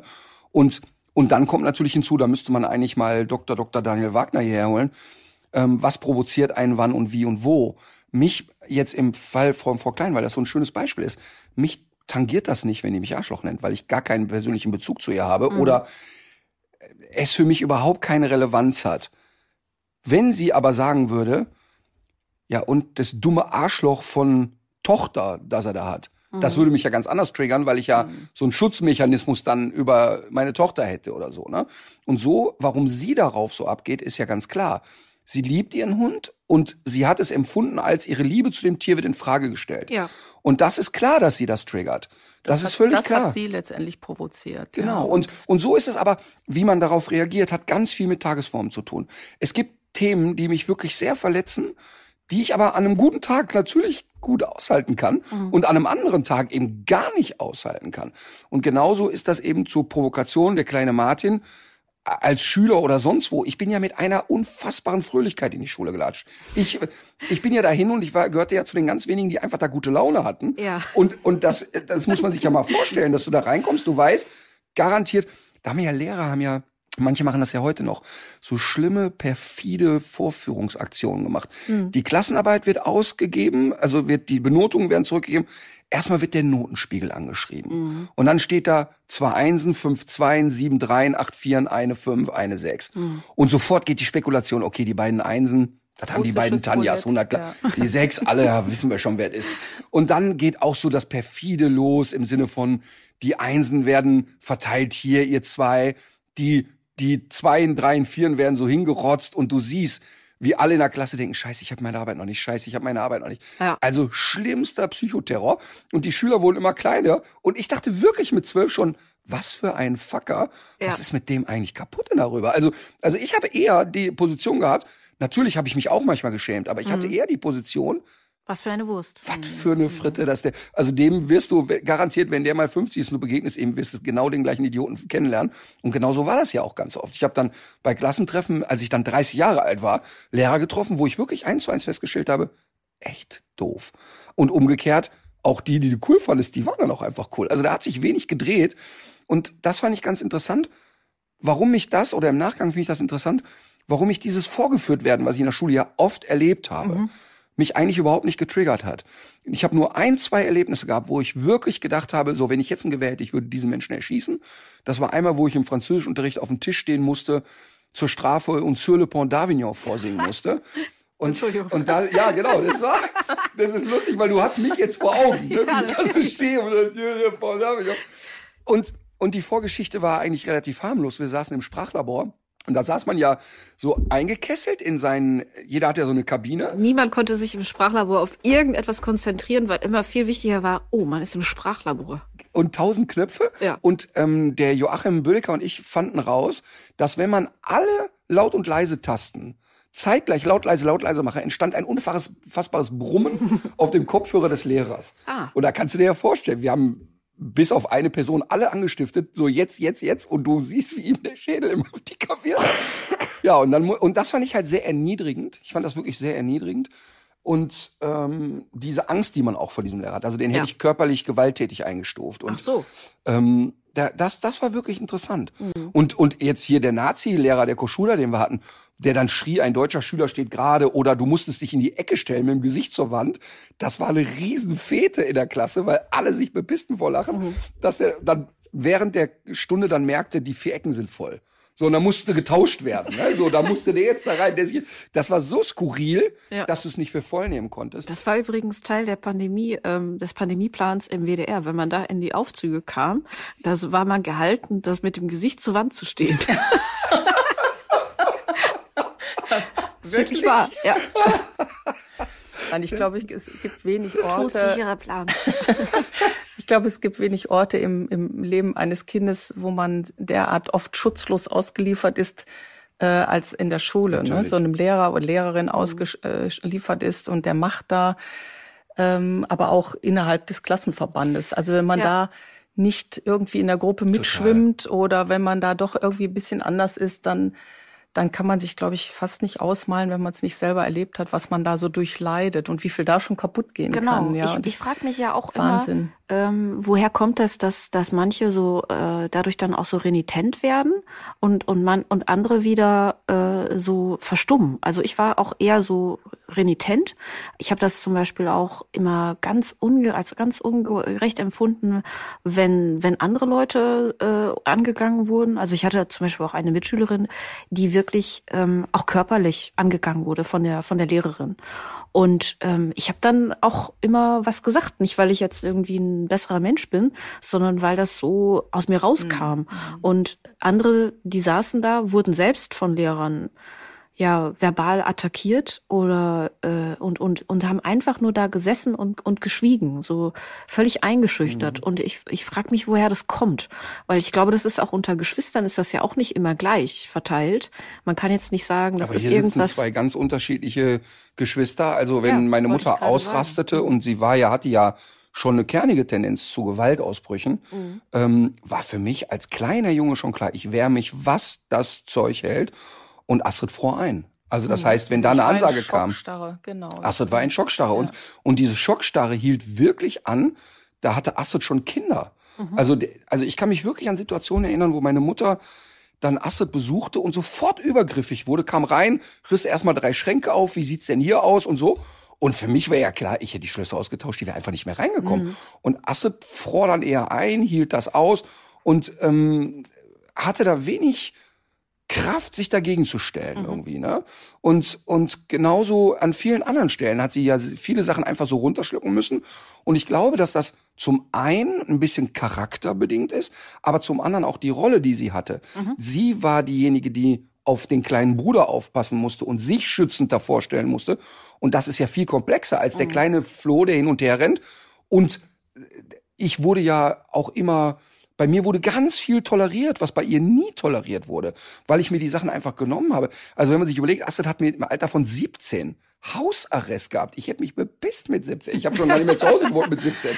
Das musst du dir mal vorstellen. Die ist dann einfach nicht rausgegangen. Ja, aber ja. ich sag mal, ich rede von einem Zeitraum von vier Monaten Hausarrest. Also es war schon wow. noch mal wow. eine andere Geschichte aber als ein Tag Hausarrest. Ich war zwischen meinem 17,5. Geburtstag bis zu meinem 18. war ich äh, in Hausarrest äh, versetzt worden. Total und ich möchte dazu sagen, wofür? ja, ich weiß sehr genau wofür. Ich ähm, ich musste im äh, Winter um 18 Uhr zu Hause sein. Mhm. bis zu meinem 18. Lebensjahr und im Sommer um 20 Uhr. Und ich habe mich einmal dazu hinreißen. Und es gab für jede Minute Verspätung einen Tag Hausarrest. Und ich bin äh, mit 17,5 in eine Situation geraten, die für mich völlig harmlos war und auch nicht böse gedacht war. Ich bin am Düsseldorfer Flughafen festgenommen worden, aber nicht, weil ich da wirklich... Was einem so passiert. Sie, wie, wie das eben für Asse, ja. Also wir halten kurz fest, die Asse war immer sehr zurückhaltend. Ich war total brav. Der, der Krawallbruder, der hat's gemacht. Während meine Schwester sich da militant festnehmen lässt. Ganz, ganz, ganz bescheuerte Geschichte, aber ganz schnell erzählt. Ich war mit Freunden unterwegs, Moment was schon verboten wir war. Haben gerade die, wir haben noch gerade die Geschichte aufgebaut. Hier ist die, die alles ausgehalten hat. Die man ich wurde ja, warum hattest du das? Ich weiß noch genau, das war wegen dieser Festnahme. Wegen, wegen, äh, ja, wegen Einbruch oder so. Also ich war, ich habe nicht versucht, den Düsseldorfer Flughafen zu überfallen. Es war so, wir hatten, ich habe mich am Nachmittag mit Freunden getroffen und es hieß, wollen wir zum Düsseldorfer Flughafen fahren. Äh, ich weiß eine Stelle, also nicht ich, sondern der, der Kumpel. Von dort aus kann man die Flugzeuge besonders nah sehen. Beim Start. Und ja. ich habe mir da überhaupt nichts Schlimmes bei gedacht und hatte nur immer im Kopf, ich kann alles machen, nur ich muss pünktlich zu Hause sein. und dann sind wir irgendwie über drei Mauern geklettert und waren so mit sechs, sieben Leuten unterwegs. Und tatsächlich war das irgendwie sehr nah am Tower. Mhm. Wir sind dann auf so eine Art Garagendach geklettert und haben von dort aus dann äh, ein Flugzeug sehr nah starten sehen können. Ja. Und ich war sehr beeindruckt. Und dann gingen irgendwelche äh, Strahler an und äh, Scheinwerfer und dann stand da Polizei und es war ziemlich viel. War das eigentlich noch und haben? Nee, uns das war dann später. abgeführt und ich war in heller Aufregung, aber gar nicht in Sorge vor der Polizei, sondern in Sorge vor meiner Mutter Ja, und vor meinen. Eltern. Und damals gab es kein Handy und solche Sachen und ich habe immer nur gesagt, Sie können jetzt auch gerne alles überprüfen. Ich wollte auch nichts Böses, wir wollten auch kein Flugzeug entführen, aber ich muss jetzt wirklich nach Hause, es Mhm. ist dringend. Und äh, die haben mich natürlich nicht telefonieren lassen und erst nach Stunden, nachdem sie festgestellt haben, okay, das war jetzt wirklich ein dumme Jungenstreich, die hatten auch nichts Böses im Sinn, die wollten die Flugzeuge gucken, haben die uns entlassen, nur ich kam viel zu spät zu Hause an, hab dann versucht, das zu erklären, aber sehr erfolglos Ja. und war dann also in Summe waren es dann umgerechnet viereinhalb Monate Hausarrest. Die haben meine Eltern auch so durchgezogen. Und als ich 18 war, Krank. konnte ich das. Also es äh, war wirklich krank. Ist- aber wie das kamen ist wir jetzt? Ja, nee, pass auf, aber das ist ja wirklich, das ja zum Beispiel, ne, ist für mich Misshandlung. Das ist natürlich Misshandlung. Das ist Misshandlung ja, das- einfach. das- Aber noch interessanter ja. finde ich, dass man dann mit 17,5 nicht sagt, jetzt lote ich mal aus, was soll denn passieren, wenn ich jetzt einfach rausgehe? Mhm. Also das ist, das erschließt sich für mich gar nicht. Also, also ich wäre ab 10, wären die nicht mehr in der Lage gewesen, gewesen, Hausarrest ja, zu erteilen. ja. Das wäre gar nicht Ja, möglich gewesen. ja. Aber es ist ja, heute weiß man ja auch, dass Persönlichkeit ja auch sehr viel mehr mit den äh, Genen zu tun hat, als man lange dachte. Ne? Also es ist ja nicht nur die Summe der einzelnen äh, Erlebnisse oder äh, klar ist ja sowieso, dass ihr zwei ganz unterschiedliche Eltern hattet, muss man ja auch so sehen. Äh, also es ist ja auch sehr viel, ist, ist dabei ja auch angeboren. Es ist, genau, es ist angeboren, es ist eine Persönlichkeit, es ist aber auch ein, Schu ein gesunder Schutzmechanismus. Also mir hat mal eine auch, oder? Psychologin gesagt, es wäre klug gewesen. Ja. Es war klug von mir, Ja. mich so wegzuducken, denn Ja. das hat mich, äh, ja, das hat mich in den Überlebensmodus auch ein bisschen gebracht. Also Ja. da jetzt gegenzuhalten, wie der Martin es getan hat, wäre in meiner Position äh, nicht gut gewesen. Ja, genau, die Positionen sind halt total Genau. anders. Also bei mir waren die Repressalien ja viel weniger vehement. Also das heißt, da war es ja noch so massiv, sage ich jetzt mal. Es war massiv. Es war bei dir nicht, ähm, dass sie da plötzlich äh, klüger waren, sondern äh, ein, noch, noch vielleicht ein Stück gleichgültiger, was ja auch Ja, nicht gut war. Es war, heute würde man von Verwahrlosung wahrscheinlich sprechen. Sagen, Also wenn du dir so- überlegst, ne, ich bin, da, die Situation gut. muss man sich du ja warst ja mal ein paar Wochen weg und keiner hat's Genau. gemerkt. Ne? Ja, ich war fünf Tage in Mailand, das haben die nicht gemerkt. Aber noch spannender ist für mich, also da habe ich ja mit meinem Vater schon alleine gewohnt und dann war ich fünf Tage in Mailand und egal, hat er hat er auf jeden Fall nicht gemerkt. Aber noch spannender finde ich, ich bin ja zweimal hintereinander von einem Gymnasium geflogen und dann war es da in der Region so, ein weiteres Gymnasium wird dich nicht nehmen. Das bedeutet, ich ging dann von dort auf eine Hauptschule. Jetzt muss man sich da aber aktiv drum kümmern. Die Ferien waren vorbei und das ist für mich nach wie vor der unfassbarste Moment eigentlich. Die Sommerferien sind vorbei, ich war 15. Und dann habe ich so gedacht, sag mal, aber wo gehe ich denn jetzt eigentlich zur Schule?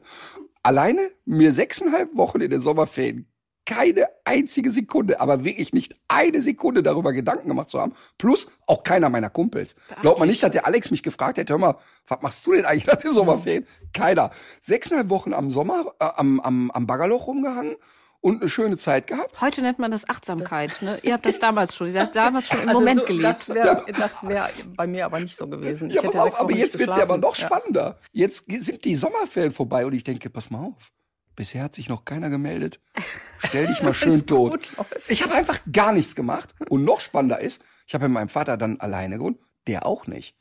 Da gingen zehn Tage, waren die anderen schon alle zur Schule und ich morgens am Baggerloch, tralala, und habe gedacht, hör mal, das ist der beste Move der Welt. Mir war klar, irgendwann wird sich schon einer melden, aber das sitzt du mal schön aus. Bist du denn immer so pünktlich zum, zur ersten Stunde zum Baggerloch? Nein! Nein? Nein, ach, äh, keine, kein Plan. Um halb acht morgens wäre ich nie aufgestanden in dem Alter. Und jetzt kommt das wirklich Lustige. Nach exakt zehn Schultagen stand meine Lehrerin, Marianne Kissing-Stolz, von der ich ja hier schon ein paar Mal erzählt habe, stand vor der Tür und hat einfach meinen Vater derart zusammengeschissen. Das kannst du dir nicht vorstellen. Die kam, klopf, klopf, klopf. Ja, übrigens, der, diese Person bin ich, das bin ich, ist in klein. In Deutschland herrscht Schulpflicht. Und, und mein Vater war so, ja, wie jetzt, wie? So nach dem Motto, hä, die Ferien sind um, hä, äh, Schule, hä, ich habe einen Sohn. Und, und die hat den so rund gemacht, das kannst du dir nicht vorstellen. Und hat mich dann an Arsch und Kragen mit in die Schule genommen. Also einfach, die gesagt, ich gehe hier erst weg, wenn er angezogen ist und genau jetzt mit in die Schule geht. Und da durftest du dann auch wieder zurück ins Gymnasium, oder? Nö, da muss, nee, da musste ich Das erstmal. war die Hauptschule. Genau, dann war Ah, ich ja. ja zwei Schuljahre da auf der Hauptschule. Und dann konntest du ja so eine Qualifikation erwerben, um wieder auf ein Gymnasium zu dürfen. Und dann konnte ich zur Oberschule, äh, zur Oberstufe dann wieder aufs Gymnasium. Aber jetzt überleg dir doch mal bitte das Thema Verwahrlosung. Ja. nach den Ferien keiner darauf geachtet, auf welche Schule geht der überhaupt. Und das ist, dann ist natürlich total verrückt. Mhm. Ich meine, im Nachhinein ist es alles lustig und ich habe es damals auch jetzt auch nicht so schlimm gefunden. Wenn ich heute als Vater mhm. darüber nachdenke, dann ist das natürlich total bedrückend und keinesfalls witzig. Der einzige Grund, warum das jetzt keinen so großen Schaden angerichtet hat, dass ich jetzt wirklich nicht lebenstauglich bin, ähm, ist ja einfach, weil ich so bin, wie ich bin. Mhm. Das ist ja nur Glückssache. Genau. Also wäre ja. ich sensibler gewesen in irgendeiner Art und Weise für solche Sachen. Oder wären noch ein paar andere Stressoren dazugekommen. Genau. Ne? Genau.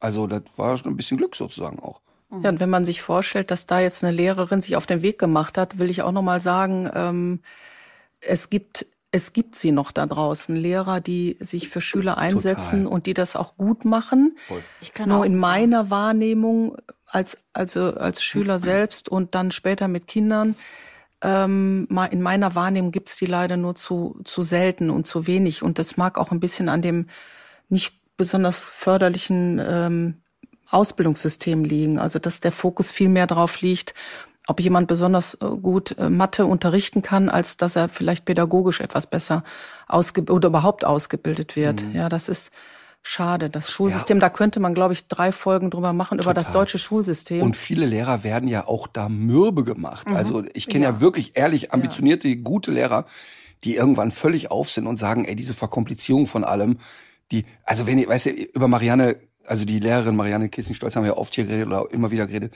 die hat einfach gemacht. Mhm. Aber weißt du, aber die Vorstellung, dass die in ihrem Leopardenkätzjot im Deutschunterricht das Fenster aufmachte und sich gemütlich nach mhm. 30 Minuten eine rauchen musste, weil die es gar nicht ausgehalten hätten. Stell dir das Bild bitte vor. Die wird es im Lehrerzimmer auch nicht immer einfach gehabt haben. Ne? Ja, ich würde aber eher sagen, das ganze Lehrerzimmer hat mit hat's mit ihr nicht einfach gehabt. Wegen Passivrauchen. ja, du Passivrauchen. Nein, die hat ja, die war ja so kernig. Aber auf dieser Schule waren viele Lehrer sehr ambitioniert und sehr mhm. engagiert, so, mhm. muss man echt sagen. Aber wir kamen darauf, die Katharina hatte gefragt, oder es war das Thema, dass man so beobachtet, manche frieren dann ein mhm. und manche sagen etwas. Und du hast gesagt, dass du da als Kind gar nicht anders konntest, als etwas zu sagen. Nee, ich hatte auch so Rückendeckung von zu Hause. Ich glaube, meine, also meine Eltern waren auch reflexhaft immer auf unserer Seite. Und äh, das, das, ist, das gibt's heute ja auch äh, in etwas übertriebener Form, mhm. dass ähm, der Helikoptereltern. Ja, dass, dass man dann auch sich zum Beispiel bei einer 1 Minus anfängt, ähm, sich mhm. zu beschweren. Also so, so waren ja. die auf keinen Fall drauf. Ne? Ähm, aber das äh, darf ich davon, das darf ich auch nicht wegdenken. Also das, mhm. das kann man nicht wegdenken, ohne dass mein Verhalten nicht wahrscheinlich auch anders gewesen ja. wäre. Ja, aber jetzt zum Beispiel, wenn, wenn jetzt eins meiner Kinder mit der Polizei nach Hause gebracht wird mhm. und die Polizisten erklären mir, ja, die sind über irgendeinen Zaun geklettert, haben sie ein Flugzeug angeguckt ich könnte gar nicht ernst bleiben. erst recht, erst recht hätte ich da keine Repressalien im Kopf. Nee. Das heißt nicht, dass die nicht auch schon Sachen gemacht haben oder vielleicht mal Sachen machen werden, wo ich denke, das ist jetzt einfach scheiße, was ihr da gebaut mhm. habt. Darum geht's ja gar nicht. Aber weißt du, so ein Pipifax über einen Zaun klettern und sich ein Flugzeug von nahem angucken, uh, also weißt du, da, da ist ja jetzt kein, weißt du, anders wäre jetzt gewesen, die wären da hingegangen, hätten da irgend, irgendjemand ein paar aufs Maul gehauen oder hätten da irgendwie randaliert oder so. Damit hätte ich Stressgefühle gehabt. Ja. Aber so dieses, also und jetzt nochmal, man muss sich das wirklich nochmal auf der Zunge zergehen lassen. Vier Monate Hausarrest. Ein 17-jährigen Menschen. Ja. Das heißt, du bist immer dann, dann zur Schule durftest du wahrscheinlich nach draußen und dann danach. Genau, zur Schule bin ich dann gegangen und äh, obwohl ich da auch immer einen Umweg gemacht habe und auch relativ viel Schule geschwänzt habe in dem Jahr, mhm. hat aber auch kein Mensch gemerkt. Ich hatte da leider keine Marianne Kissing, die äh, mal angerufen hätte und gesagt hätte, die ist gar nicht mehr da. Mhm ähm, ich bin dann wirklich in diesem Jahr so richtig untergetaucht und abgetaucht. Mhm. Das war tatsächlich so. Ja. Es war damals war das alles noch leichter möglich. Ich kann mich zum Beispiel auch noch erinnern, dass ich im Sportunterricht saß bei der Verkündung der Noten, was für mich in Sport immer auch kein freudiges Ereignis war. Und ich glaube, wir hatten Basketball oder so in dem Kurs. Der und lange Center, Katharina Alec. Die lange Frau unterm Korb, Katharina. Und ich glaube, ich hatte, ja, ich bin sicher, ich hatte eine vier und das war für mich in Sport eigentlich schon, war ganz okay eigentlich so, ne? Und dann habe ich äh, einen Namen gehört äh, von einem anderen Schüler, der kriegte eine drei. Und der war aber schon seit über einem Jahr nicht mehr an dieser Schule. Mhm. Das heißt, ne? der, das heißt, der ist besser gewesen, als ich, obwohl er gar nicht da war. Naja, aber, aber diese Experimente kennen wir ja alle. Haben wir in der Schule ja gemacht. Ähm, also eine, also eine Deutschklausur, die von einem Mitschüler im Jahr davor mit einer Eins bewertet wurde, habe ich wörtlich abgeschrieben mit der exakt gleichen Aufgabenstellung mhm. beim exakt gleichen Lehrer. Und bei mir hat es dann für eine 4 Minus gereicht. Ja. Und das ist eben spannend. Das ist spannend. Ähm, Gerade in so einem Fach wie Deutsch, wo ja der Würfel dann entscheiden kann letztlich. Äh, der Ermessensspielraum ist, glaube ich, wirklich sehr groß und dazu gibt's auch äh, Studien, dass zum Beispiel auch wichtig ist, liegt die Arbeit oben, in der Mitte oder unten und ähm, also im, auf, auf dem Stapel. Und wie heißt der Schüler? Ist das ein Kevin oder ist das ein Fabricius oder ein Maximilian? Das Wahnsinn, macht ne? durchaus einen Unterschied auch auf die äh, Bewertung. Selbst bei so, äh, selbst bei so Sachen, die eigentlich deutlich handfester sind. Also auch so bei naturwissenschaftlichen Arbeiten. Ja, wobei ich wirklich mit Fug und Recht behaupten kann, dass ich mich nicht schlecht bewertet gefühlt habe in der Schule. Die Noten hatten schon gute Gründe. kann man wirklich nicht anders sagen.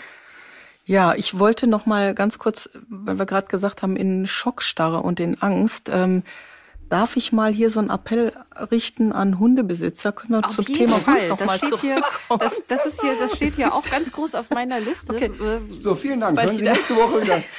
Ich möchte, ich möchte ähm, die Gelegenheit nutzen, tatsächlich Schockstarre fiel mir gerade ein. Ähm, ich hatte als Kind sicher vor, vor einigen Dingen Angst und äh, ja, vor speziellen Dingen Angst, aber ich hatte tatsächlich ganz, ganz große Angst vor Hunden. Und diese Angst vor Hunden, die hat mich sehr viele Jahre in Schockstarre im wahrsten Sinne versetzt. Ähm, da gibt's ähm, eine ganz lustige Anekdote, die ich äh, erlebt habe auf der schönen holländischen Insel Ameland. Ähm, und die natürlich auch diese Angst, die ist deutlich besser geworden im Laufe der Jahre, seit der Martin dann sich entschlossen hatte, beruflich mit Hunden äh, in, in, in der Branche Hunde zu machen ja. zu meinem großen Leidwesen damals. Aber es hat mir im Nachgang wahnsinnig viel Lebensqualität zurückgegeben. Und mein, ähm, mein Aufruf an Hundebesitzer äh, da draußen, ähm, wirklich den, den Sinn dafür nicht zu verlieren, dass nicht alle Menschen mit dem Thema Hund locker umgehen, dass nicht alle Menschen äh, sich mit Hunden gut auskennen und tendenziell vielleicht auch Angst haben und da ein bisschen Verständnis für zu entwickeln. Und dass wahrscheinlich auch nicht alle so dann in der Lage sind, das dann auch so zu äußern. Weil wenn du sagst, du bist dann ja eher eingefroren, ähm, das ist ja dann, Ja. muss man ja auch Also ich weiß, dass ich als ganz kleines Kind wirklich ähm, Todesangst im wahrsten Sinne hatte vor Hunden. Ich hatte, glaube ich, mit vier Jahren ein Erlebnis mit einem Schäferhund. Für mich war das der Wolf, der sah aus wie ein Wolf.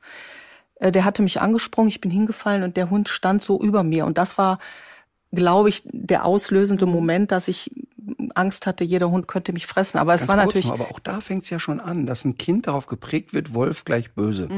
Rotkäppchen. Ne? Das war Da- der böse Damit Wolf. fängt das ja schon an. Jetzt stellen wir uns mal vor, der Wolf hätte, ähm, wäre das Sinnbild für, er hat Deutschland gerettet, Mhm. 1903 durch eine Medikamentenabgabe oder so, ne? Mhm. wie wir schon mal mit irgendwelchen Huskies hatten.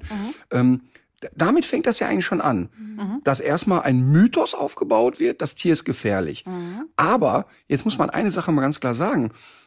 Ich bin ja total bei Astrid und ich habe ja schon in tausenden von Interviews gesagt, hey Leute, wir laufen mit dem Raubtier durch die Gegend. Wir müssen dafür Sorge tragen, dass andere Menschen nicht belästigt werden vom Hund und nicht in Angst versetzt werden. Aber die Gefahr, die die Astrid da gespürt hat, ist ja eine reale Gefahr. Ja. Das heißt, es ist ja nicht nur, stellen Sie sich nicht so an, sondern ein Hund kann gefährlich sein. Und wenn du vier Jahre alt bist und da steht ein Hund über dir, dann ist das, wenn die nicht vertraut sind, also wir reden jetzt nicht davon, der Hund lebt in der Familie und alle sind irgendwie cool, aber in so einer Situation, fremder Hund, kleines Kind, bums drüber, ist es eine völlig reale Gefahr, die man auch nicht wegreden kann. Und einer der Gründe ist, dass ich Emma, wenn ich Jogger und Radfahrer sehe, immer zu mir rufe, die einmal absitzen lasse und ich merke auch sofort, dass derjenige entspannt. Ja, genau. Total entspannt. Ich habe das selbst bei Mina gemacht, als sie 15 war. Sie wäre körperlich gar nicht in der Lage gewesen, einen Jogger zu verfolgen. Aber das ist so ein bisschen, ähm, ja, Respekt behalten Ja. einfach. Ne? Also ich erlebe bis heute eigentlich oft Situationen, wo ich denke, äh, das war jetzt nicht nett von dem Hundebesitzer. Ne? Er hätte da mehr Rücksicht drauf nehmen können. Sei es, dass man vielleicht in der weißen Hose da sitzt und der Hund kommt angaloppiert, springt einen an, alles ist versaut und die finden es lustig. Äh, Das ist ja die harmlose Geschichte. Äh, Bis dahin, wo ich mich wirklich bedroht fühle, weil jemand sein, sein Hund ähm, sein, sein Pitbull auch bewusst so einsetzt als Waffe, also das so auch so kommuniziert, ja, so so bedrohlich und ähm, ja, da musst du eben außen rumgehen und kannst jetzt hier nicht durchgehen, weil ich mit dem Hund hier stehe. Das ist schon so, aber ähm, diese Schockstarre, dieses wirklich zutiefst Angst haben, hat bei mir als Kind und auch später, bis Mina dann in unser Leben getreten ist, also Martins ersten Hund Mina. Was eine Riesendiskussion ähm, war, als ich gesagt habe, jetzt kriege ich einen ersten einen Hund. Mhm. Und auch da war so ganz klar, du kannst dann, das tut mir wirklich leid, aber du kannst mit dem Hund nicht herkommen. Leute. Nein, aber, aber, aber eine ganz klare Abgrenzung, du kannst wirklich mit dem Tier nicht herkommen. Mhm. Ich habe Angst vor dem Hund, ich habe Angst, dass meinen Kindern und so weiter, also mhm. wirklich eine ich hatte, total klare Ich hatte große Angst. Es hat natürlich auf der einen Seite, habe ich manchmal berechtigt, glaube ich, Angst und bin auch zu Recht manchmal auch sauer mit Hundebesitzern, die das ähm, die, die, die das einfach wegwischen. Aber es hat auch auf meiner Seite zu absurd lustigen, skurrilen Szenen geführt. Also das will ich, will ich gar nicht abstreiten, wenn ich das heute so reflektiere, was mhm. ich gemacht habe. Also als Mina ein Welpe war und dann wuseln die ja so und knabbern ja. an allem. Und ich hatte wirklich Angst. Ich stand hysterisch kreischend auf dem Küchentisch, also wirklich auf dem Küchentisch und habe immer von einem Golden Retriever Welpen, Golden Retriever Welpen und habe zu Martin immer gesagt, tu den weg, tu den weg. Der, der beißt mich und der frisst die Kinder gleich auf. Also ich war wirklich in Angst hysterisch und ja. ich kann mich an eine wirklich besonders lustige Situation erinnern, äh, die die ähm, urkomisch ausgesehen haben muss in meiner Angst. Ähm, wir waren auf Ameland, äh, diese nette holländische Insel, ja. und ich war schon Mutter von zwei kleinen Kindern und meine Angst hat sich da nochmal potenziert, weil ich äh, hinter jedem Hund auch vermutet habe, dass der meine Kinder jetzt gleich auffrisst und ich war tief davon überzeugt. Ähm, und da gab es Mina eben noch nicht. Und ich bin morgens zum Brötchen holen gegangen und mir begegnete von weitem ein wahrscheinlich uralter Bernardiner, der sah aus wie Bootsmann aus dem ja. Astrid Lindgren-Film und tapste so ganz gemächlich dahin und der wäre wahrscheinlich gar nicht in der Lage gewesen, irgendwas zu tun, hatte auch nicht die Absicht. Aber ich konnte damals die Körpersprache der Hunde überhaupt noch nicht lesen, nicht verstehen, weil der Martin da noch nicht in diesem Beruf steckte. Ja, und, und Angst, und, die ja ganz klar auch sagt, pass auf, du musst jetzt handeln. Du mhm. kannst da nicht gehandelt. rational sein. Also ich habe dann insofern gehandelt, also der Hund war nicht angeleint, der mhm. tapste allein, es gab auch keinen Hundebesitzer weit und breit. Und ich stand jetzt wie in High Noon dem quasi auf diesen kleinen Weg gegenüber. Und das muss wirklich zum Piepen und Brüllen gewesen sein. Die Holländer bauen ihre Häuser ja so, dass die Fensterbänke so auf 40 Zentimeter mhm. Höhe sind. Die mhm. sind ja so niedrig.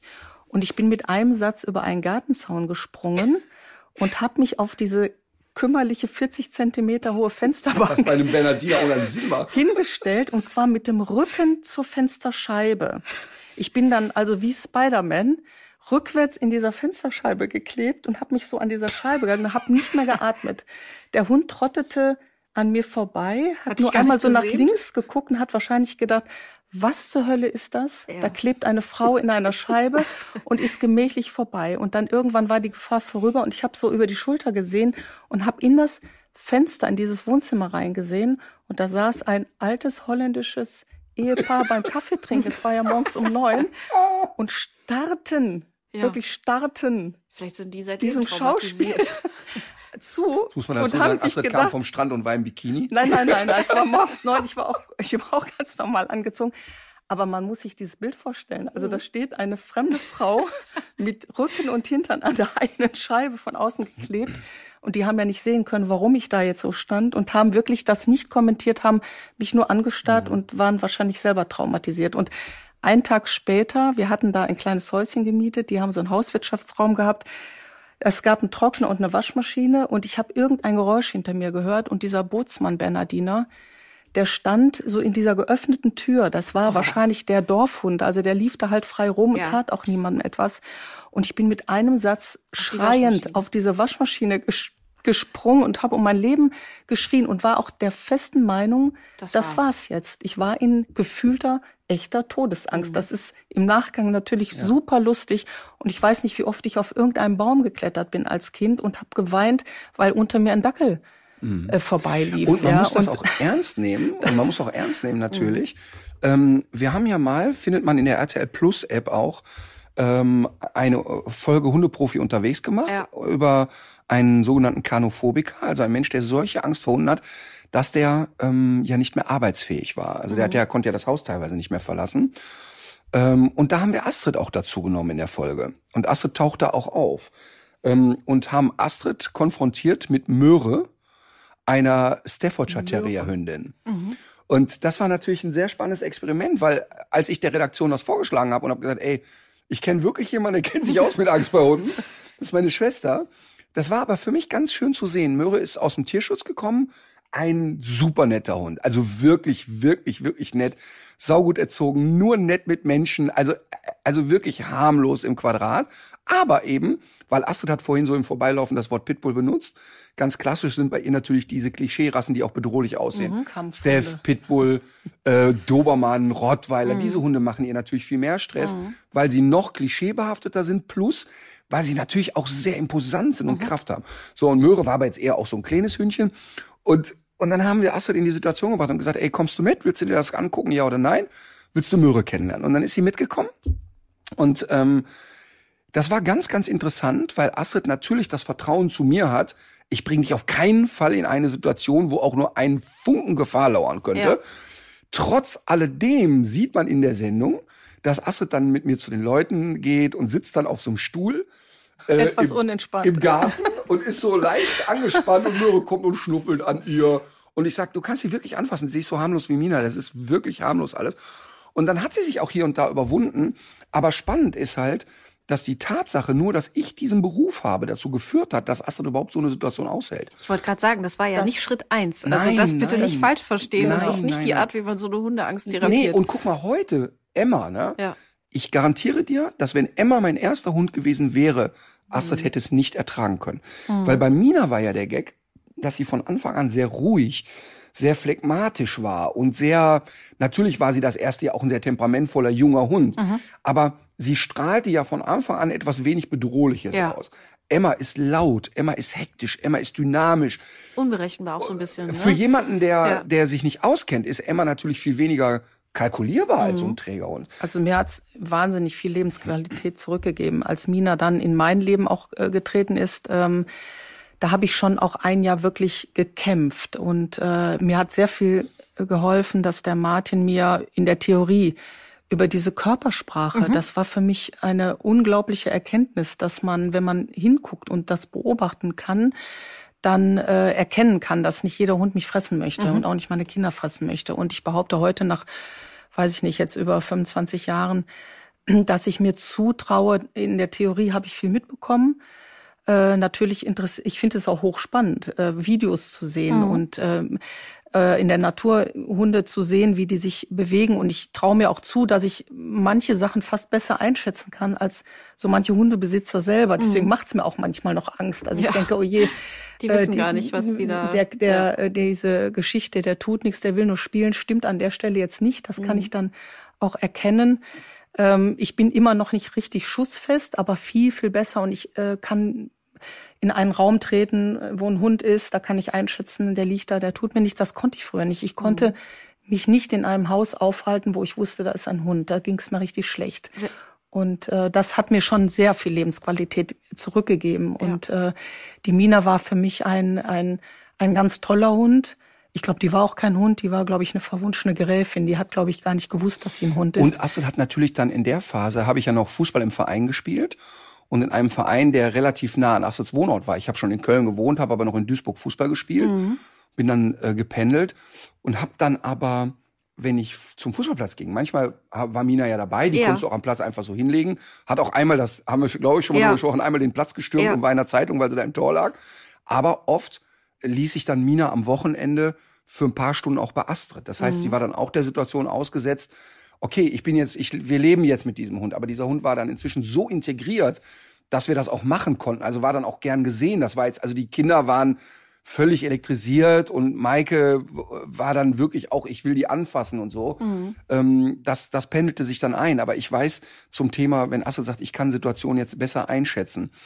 Ich war, das ist vielleicht so ein Jahr her, war ich mit Kristall, Comedian Kristall und seinem Tourveranstalter Günther Meier oder unserem Tourveranstalter Günther Meier, waren wir irgendwo in der Nähe von Aachen Golf spielen vor einer Show von Chris und danach habe ich mir das Programm angeguckt. Und wir saßen da auf der Terrasse danach und haben zum Mittag gegessen. Und da kam eine ältere Dame mit so einem kleinen weißen Hund, der frei lief. Mhm. Und fängt so an, sich zu überschlagen und erzählt mir schon von weitem, was, sie für einen tollen Hund hat. Und sage zu ihr, können Sie den bitte an die Leine nehmen? Mhm. Und ich habe gesehen, dass Günther und Chris denken, ey, der Hund ist fünf Kilo, was ist ja jetzt dein Thema? Und dann sage ich zu ihr nochmal, können Sie den bitte anleihen? Und dann sagt sie, der läuft immer frei. Mhm. Und dann habe ich gesagt, aber ja, aber ich sehe, der ist hier bedrohlich mit Menschen, können Sie bitte anleihen? Und ich sehe, dass Kristall und Günther vor mir sitzen und sagen, ey, jetzt? mal ganz ehrlich, jetzt werden wir mal nicht hysterisch, ne? Ja. So, ich sag, bitte, bitte tun Sie mir den Gefallen, lassen ihn hier auf der Terrasse nicht rumlaufen. Kurze Diskussion, warum, wieso, weshalb, will sie nicht so richtig. Kommt eine andere Frau dazu, der Hund direkt auf Puls und dann will die Halterin den Hund hochheben und wird in die Hand gebissen. Der Hund verbeißt sich in die Hand und lässt Scheiße. nicht mehr los. Das heißt also, du musst dir vorstellen, dieser 4, 5 Kilo Hund hängt an der Hand, knurrt, schüttelt die ganze Hand durch, die ganze Hand zerfleddert. Es blutet wie Sau. Und der, der, für mich ist das ja, ich will nicht sagen Alltag, aber das ist ja, ich, für mich steht das ja immer schon lange Zeit vorher drauf. Ja. So, jetzt saßen mir also Günther und Chris gegenüber, futterten und beiden steckte so die Gabel im Mund und konnten es nicht fassen. Nur einer futterte weiter, weil er es gesehen hat. So, und pass auf, und dann sagt diese Frau so, boah, das hat er schon so lange nicht mehr gemacht. Oh. Äh, Und dann könnte ich der mit Schwung in den Arsch treten und sagen, pass mal auf, hier weist dich jemand auf eine Gefahr hin. Der bittet dich wirklich nett und anständig, leine den Hund an. Dann kommt erstmal ein Volksaufstand, dass sie das nicht will. Und dann stellt sich raus, dieser Hund hat schon mehrere Menschen gebissen. Und da denke ich auch, und das Lustige war, dass der Kristall so sagte, hör mal, ich habe dir schon geglaubt, dass du dich auskennst mit Hunden. Das ist jetzt nicht so, dass ich glaube, dass du das alles erfindest. Aber das fand ich jetzt wirklich krass. Und für mich war das kein bisschen krass, weil dieser Hund kam wirklich mit einem großen Schild in der Hand. So, der Erste, der jetzt doof kommt, der kriegt in die Fresse. Woran hast du das genau gesehen? Na, die hat, dieser Hund kam schon rein und war so steif, fixierte schon Leute. Und während sie an uns vorbeiging, hat die schon auf jede Bewegung, die reagierte, mit so einer, mit so einem kleinen auf. Drohhopser nach vorne reagiert. Also die, die kam schon so rein, na, na, was willst du, was willst du, was willst Halt du? mich so. zurück. Jo, ne? Und weißt du, so wie du auch intuitiv, wenn du so einen Menschen auf der Straße siehst, wechselst du ja auch als gesunder Mensch die Straße und sagst ja, was soll ich jetzt mich mit so einem Affen da auseinandersetzen? Und äh, da wollte ich aber nicht von meinem Essen weg, deshalb habe ich sie gebeten, Leinwand. aber dieses Bild auf der auf so einer vollen Restaurantterrasse, der Hund wirklich wie im Comic hängt an der Hand fest und, alles, die ganze Terrasse voller Blut. Herrlicher Moment. Aber das ist wirklich ganz lustig, ähm, weil dieses, also das klingt jetzt blöd, aber ich bin tief davon überzeugt, dass erst durch Martins ähm, über, Übernahme oder nicht Übernahme Blödsinn, aber diese dieses dieser Übernahme Entschluss, von Deutschland. Übernahme von Deutschland, diese Präsenz äh, und auch Übernahme von diesem Thema wollte ich eigentlich sagen, zu sagen, hier guck mal, das ist Körpersprache, das kann man lernen, man kann einen Hund äh, neben Schäferhundplatz auch noch anders ähm, erziehen, man kann dafür sorgen, dass der ähm, in der Gesellschaft gut mitlaufen kann. Äh, das hat's ja vorher meines Wissens nach nicht so äh, gegeben in, in der Öffentlichkeit. Insofern Und- ist dieser Vergleich mit Martin Luther auch völlig gerecht. Martin Richtig. Luther und St. Genau. Martin Die auf jeden Fall richtig. Also mir hat es, weil wirklich an Lebensqualität, äh, da will ich noch mal drauf rumreiten, gegeben und das unterschätzen Hundebesitzer Mhm. manchmal. Es schränkt mich als Mensch derart ein, wenn ich Angst habe vor Hunden. Mir war es zum Beispiel ja nie möglich, zu sagen, ach, ich mache mir jetzt mal so einen Spaziergang durch den Wald alleine. Mhm. Gut, das würde ich heute noch nicht tun. Aber auch dieses Thema Joggen. Ich habe zwei Freundinnen, die würden wahnsinnig gerne joggen gehen, die gehen aber nicht joggen, Ja. weil sie sagen, nee, da kommen mir dauernd Hunde entgegen und die rennen dann hinter mir her. Aber das können die ja ist lernen. Das ist ein Wochenendseminar bei uns, Ja. Körpersprachkommunikation, da gehen die wieder Aber joggen, das- 100 Prozent. Da, man könnte da noch viel mehr machen. Es ist schon alles viel besser geworden. Das ist, das nehme ich auch wahr. Und trotzdem ist da immer noch viel Schulungsbedarf Aber das ist und ein viel wichtiger Punkt, was du sagst. Ich nehme das Ja. auch so wahr. Ich nehme definitiv wahr, dass der, sag ich mal, die, das Verantwortungsbewusstsein für der. Hundehalter und dieses auch, ähm, sag ich mal, respektvoll mit anderen Ja. umzugehen, ist viel, viel besser geworden. Auch Mhm. so dieses, den Hund nicht mehr überall hinbrettern lassen und so, das ist viel Finde besser geworden. auch, Aber ja. natürlich ist noch nicht Ende der Fahnenstange. Astrid hat vorhin gesagt, Ameland. Sie war mit den Kindern immer in Ameland. Und guck mal, wie das kippen kann von, sie hatte Angst vor Bootsmann. Wir waren unterwegs, Ameland. Die Aber beiden das war, Kinder. glaube ich, zwei Jahre später zwischen der Geschichte und nachdem du dann mit Mina, die war gerade ein Jahr alt, das muss, kann höchstens zwei Jahre später gewesen sein. Wir waren dann. Ja. Ameland und ich war, wir waren ja wirklich sehr eng verbunden. Ich habe zu der Zeit, was weiß ich, Zivildienst und Studium. Ich hatte halt viel Zeit und war viel bei Astrid und mit den Kindern äh, unterwegs und so. Und mit dem Urlaub in Ameland. Und wir hatten die Kinder in einem Bollerwagen und schlenderten so vor uns hin. Und bei Mina gab es so eine Sache, die es nicht gab, weit weggehen. Die war einfach immer in der Nähe. Ja. Das war jetzt auch nicht so eine so ein erzieherischer Geniestreich, so war die einfach getaktet. Ja. Ne? Eine der lustigsten Geschichten Und, überhaupt. und wir beide tapern da so lagen ne, und die Kinder mampfen da irgendwie ihre Kekse rein, ähm, was Mina eh schon motiviert, in der Nähe zu Eben, bleiben. ja. Und wir plaudern so vor uns hin. Und irgendwann sagt Maike, wo ist eigentlich die Mina? Und wir beide drehen uns um, der Hund weg. Einfach weg. Und noch bevor wir denken konnten, wo ist der Hund denn, war 100 Meter entfernt ein kleiner Bauernhof mit einem Hühnerstall. Riesengetöse im Hühnerstall. Aber frag nicht nach Sonnenschein, was für ein Getöse. Ein Gekreische, ein Geflatter, ein keine Ahnung was. Und Mina kommt aus diesem Hühnerstall raus und den Hahn im Maul. Nein. So, pass auf. Und hinten dran, Dran der Bauer mit der die Mistgabel. Bäuerin. Oder die Es war Bäuerin. eine Frau. Und dann geht's aber lustig. los. Die ganze Kette, die dann entsteht. Die Maike am Heulen. Der arme Hahn. Die Ja, Nina Moment, die Bäuerin, die Bäuerin hatte ein Schrotgewehr. Nein. Die ernsthaft, die Bäuerin, also ein, wir reden von einer Frau, ich sag mal um die 80. Die war wirklich mit dem Schrotgewehr, kam die aus dem Hühnerstall und hat dann in ähm, recht gutem Deutsch mit viel holländischem Akzent erstmal losgebrüllt, ihr Nazis. Ja, ja, ja, ja. Wir haben erst gedacht, wir haben uns verhört. Wir konnten jetzt den Zusammenhang zwischen dem Huhn von Nina und Ja, sie hat den Führer der sie, entsorgt. gen, ja, sie hat also irgendwie, sie hatte Wut auf, dass es Deutsche waren und es flutscht ihr, glaube ich, raus. Also es war eine alte Frau und die hat sich furchtbar aufgeregt und hat wirklich getöst und Aber ich wissen wir die gar nicht, was der Hahn zuerst gemacht hat, oder? Kann ja Ja. alles.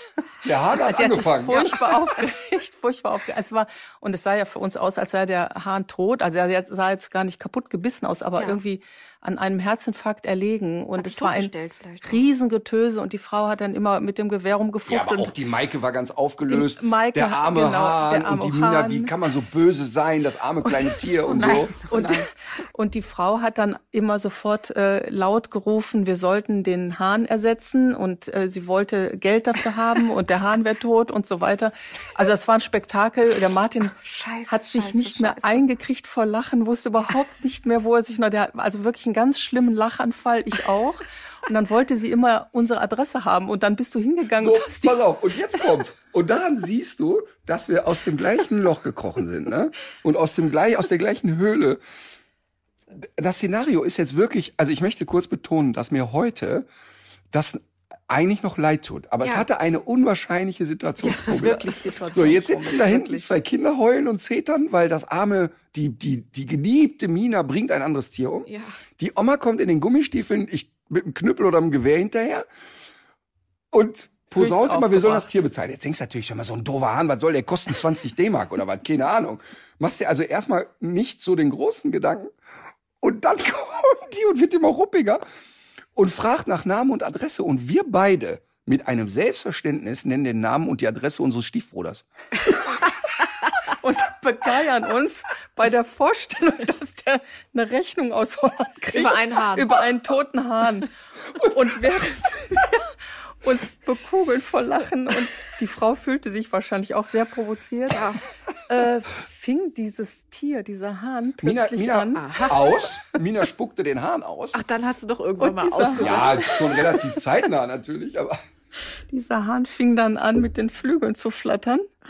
Und hatte eine Wiederauferstehung Ach, guck mal. aller Heiligen. Ja. Ich weiß nicht, War der das- denn in seiner Funktion er war, beeinträchtigt? Er war tatsächlich, nein, wirklich nicht. Der ist dann, war das danach. der ist dann einfach äh, wie so ein taumeliger Albatros Ja. über den Hof und der hatte gar nichts. Der war ja, völlig das, unverletzt. das will ich ein bisschen relativieren. Davon wird er noch lange der hatte. Schrecken. Ja, also ich glaube, dass der ziemlich wahrscheinlich an den Folgen verstorben sein wird, weil der Golden Retriever trägt ja sehr sanft. Das Ja. muss man wirklich sagen. ja, ja. Aber die muss ja den lebenden Hahn erstmal einfangen. Das heißt, die wird da dreimal draufgesprungen sein, den gepackt haben. Der wird schon Verletzungen haben und in aller Regel wird so ein Huhn das nicht überstehen. Mhm. Und jetzt ist nämlich, es gibt nämlich ein Kernproblem tatsächlich, wenn ein Hund, ein, ein Huhn, ein Hund in einen Hühnerstall gerät, oder das ist auch das Problem, wenn der Fuchs da reinrennt, das Reizreaktionsschema geht auf Bewegung. Ja, oh, und das heißt, bewegen sich alle. Genau, und der, der, der Fuchs geht nicht da rein, nimmt sich vorsichtig ein Huhn und geht wieder, Mhm. sondern ganz häufig erleben wir ja dann, dass da zehn totgebissene Hühner liegen und eins ist eben weg. Mhm. Und ich bin mir ziemlich sicher, dass das Chaos, was die da in dem Hühnerstall veranstaltet hat, ziemlich groß gewesen sein Mhm. wird.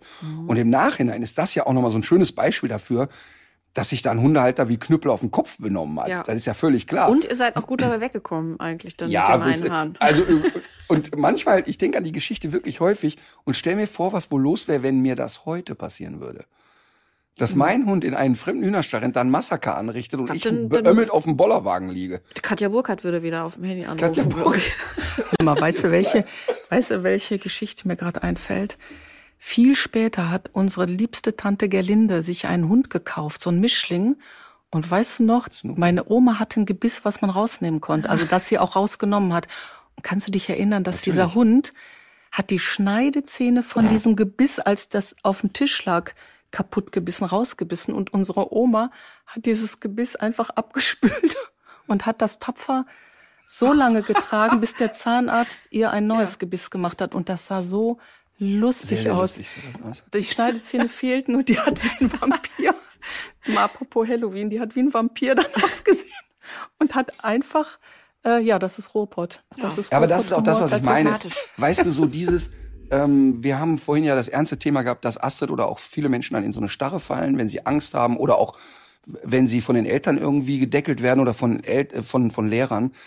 Aber dieses in Starre fallen hatte die Astrid zum Beispiel nie, wenn es um die Gerechtigkeit anderer ging.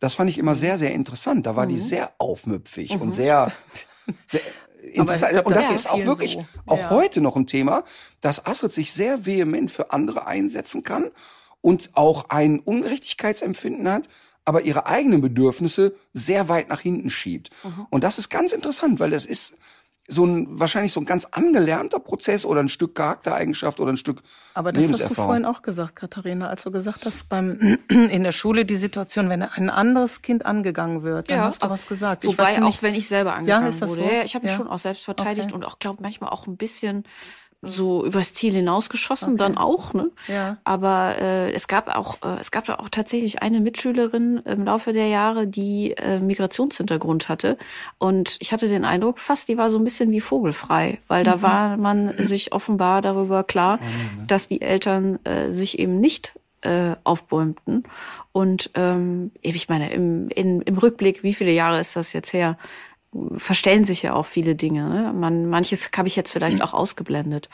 Aber das ist mir immer noch ganz bewusst, wie die so sehr, sehr ruppig äh, in den Nebenraum befördert wurde und eben wirklich auch körperlich und ähm, für Dinge, die ich selber überhaupt gar nicht verstanden habe. Ähm, ich, ich könnte mir auch gut vorstellen, dass die verhaltensauffällig gewesen ist, aber äh, das war für mich schon auch so, eine, äh, so, ein, so, ein, so ein Gewaltexzess eigentlich gegenüber so einem Kind. Mir hat eine Grundschullehrerin in der zweiten Klasse mit einem Holzlineal mal so richtig mit Schwung auf den Kopf gehauen. Und zwar deshalb, weil ich ähm, ich konnte nicht häkeln. Ich war schlecht in diesen Ja, okay, feinmotorischen meine, Handarbeiten. Das, das geht auch nicht. Geht Und gar da nicht. Und dann auch ein hat paar die. Also Ja, das, mir- wer nicht hören will, wirklich so. Und ich war so empört und überrascht und war aber auch in so einer Schockstarre. Also Kannst denn wirklich von jetzt- hinten kannst sich jetzt an. Nein, ich kann bis heute nicht häkeln Oh, und warte, will hier, es auch nicht. warte, hier kommt, Sie hören mein Lineal. Aber ich bin mir ziemlich sicher, hätte man in meinem Beisein dem Martin mit dem Holzlineal Ja. auf den Kopf gehauen, Nasenbluten. dann wäre ich komplett ausgerastet. Und das ist so etwas, glaube ich, das haben aber viele. Ich, ich könnte Ja, ja. mir vorstellen, das haben viele große Brüder, große Schwestern. Ich kann mich auch an äh, so eine Situation gut erinnern, aber ich glaube, ich kann die jetzt hier nicht ähm, erzählen, ohne noch lebende Personen, die ab und zu auch diesen Podcast hören, nachhaltig zu beeinträchtigen. Ähm, aber das ist äh, eigentlich eine schöne Überleitung zu dem zweiten äh, großen Thema, warum du ja heute hier bist. Das war beim letzten Mal ja wirklich so, dass äh, dass viele ähm, Leute bewegt hat, ähm, was du uns erzählt hast über die ukrainische Familie, die ihr ja untergebracht habt. Ähm, und ähm, ich glaube, es gibt viele, die jetzt schon seit äh, einiger Zeit mit gespitzten Ohren auch hier sitzen, um zu hören, wie es da denn eigentlich weitergegangen ist. Wir also werden in dieser Folge aber auch nochmal verlinken auf die Folge, wo Astrid schon mal da war. das ne? machen wir in jedem Fall, genau. Um, also noch mal kurz, äh, um die Sache so ein bisschen aufzurollen für die, die die Folge nicht gehört haben.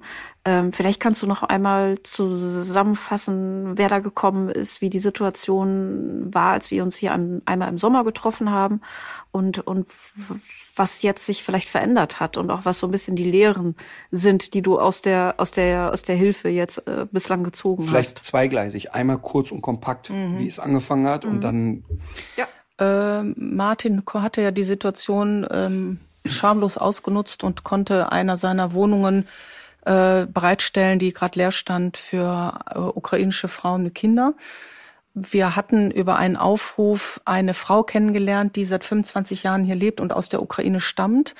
Und die wiederum bekam Notrufe, als der Krieg ausbrach, äh, relativ schnell von Schwägerinnen, Cousinen, also es sind ja fast ausschließlich nur Frauen und Kinder, die äh, nach Deutschland geflüchtet sind oder auch in andere Länder. Und dadurch, dass Herr Martin diese Wohnung zur Verfügung stellen konnte, konnten wir uns dann an der Stelle ähm, selber drum kümmern. Das gab damals ein, ein Gefühl von etwas weniger Hilflosigkeit. Ich glaube, es ging allen so, dass man vor dem Fernseher saß und dachte, ja. wie kann man helfen? Und wir konnten an der Stelle jetzt helfen. Helfen hilft ja, ne? Das, helfen äh, hilft, genau. Das kann auch ich auch selbst. bis heute empfehlen und es ist mir bis heute auch äh, wirklich ähm, ja, es, es, es gibt äh, äh, traurige Momente, die, die, die, wenn man mitbekommt, wie es denen so ergeht, also deren Angehörigen in der Ukraine ergeht, äh, bis aber immer noch dieses Gefühl von, ich kann etwas tun. Und was man tun konnte oder was Martin tun konnte, ist halt diese Bereitstellung der Wohnung.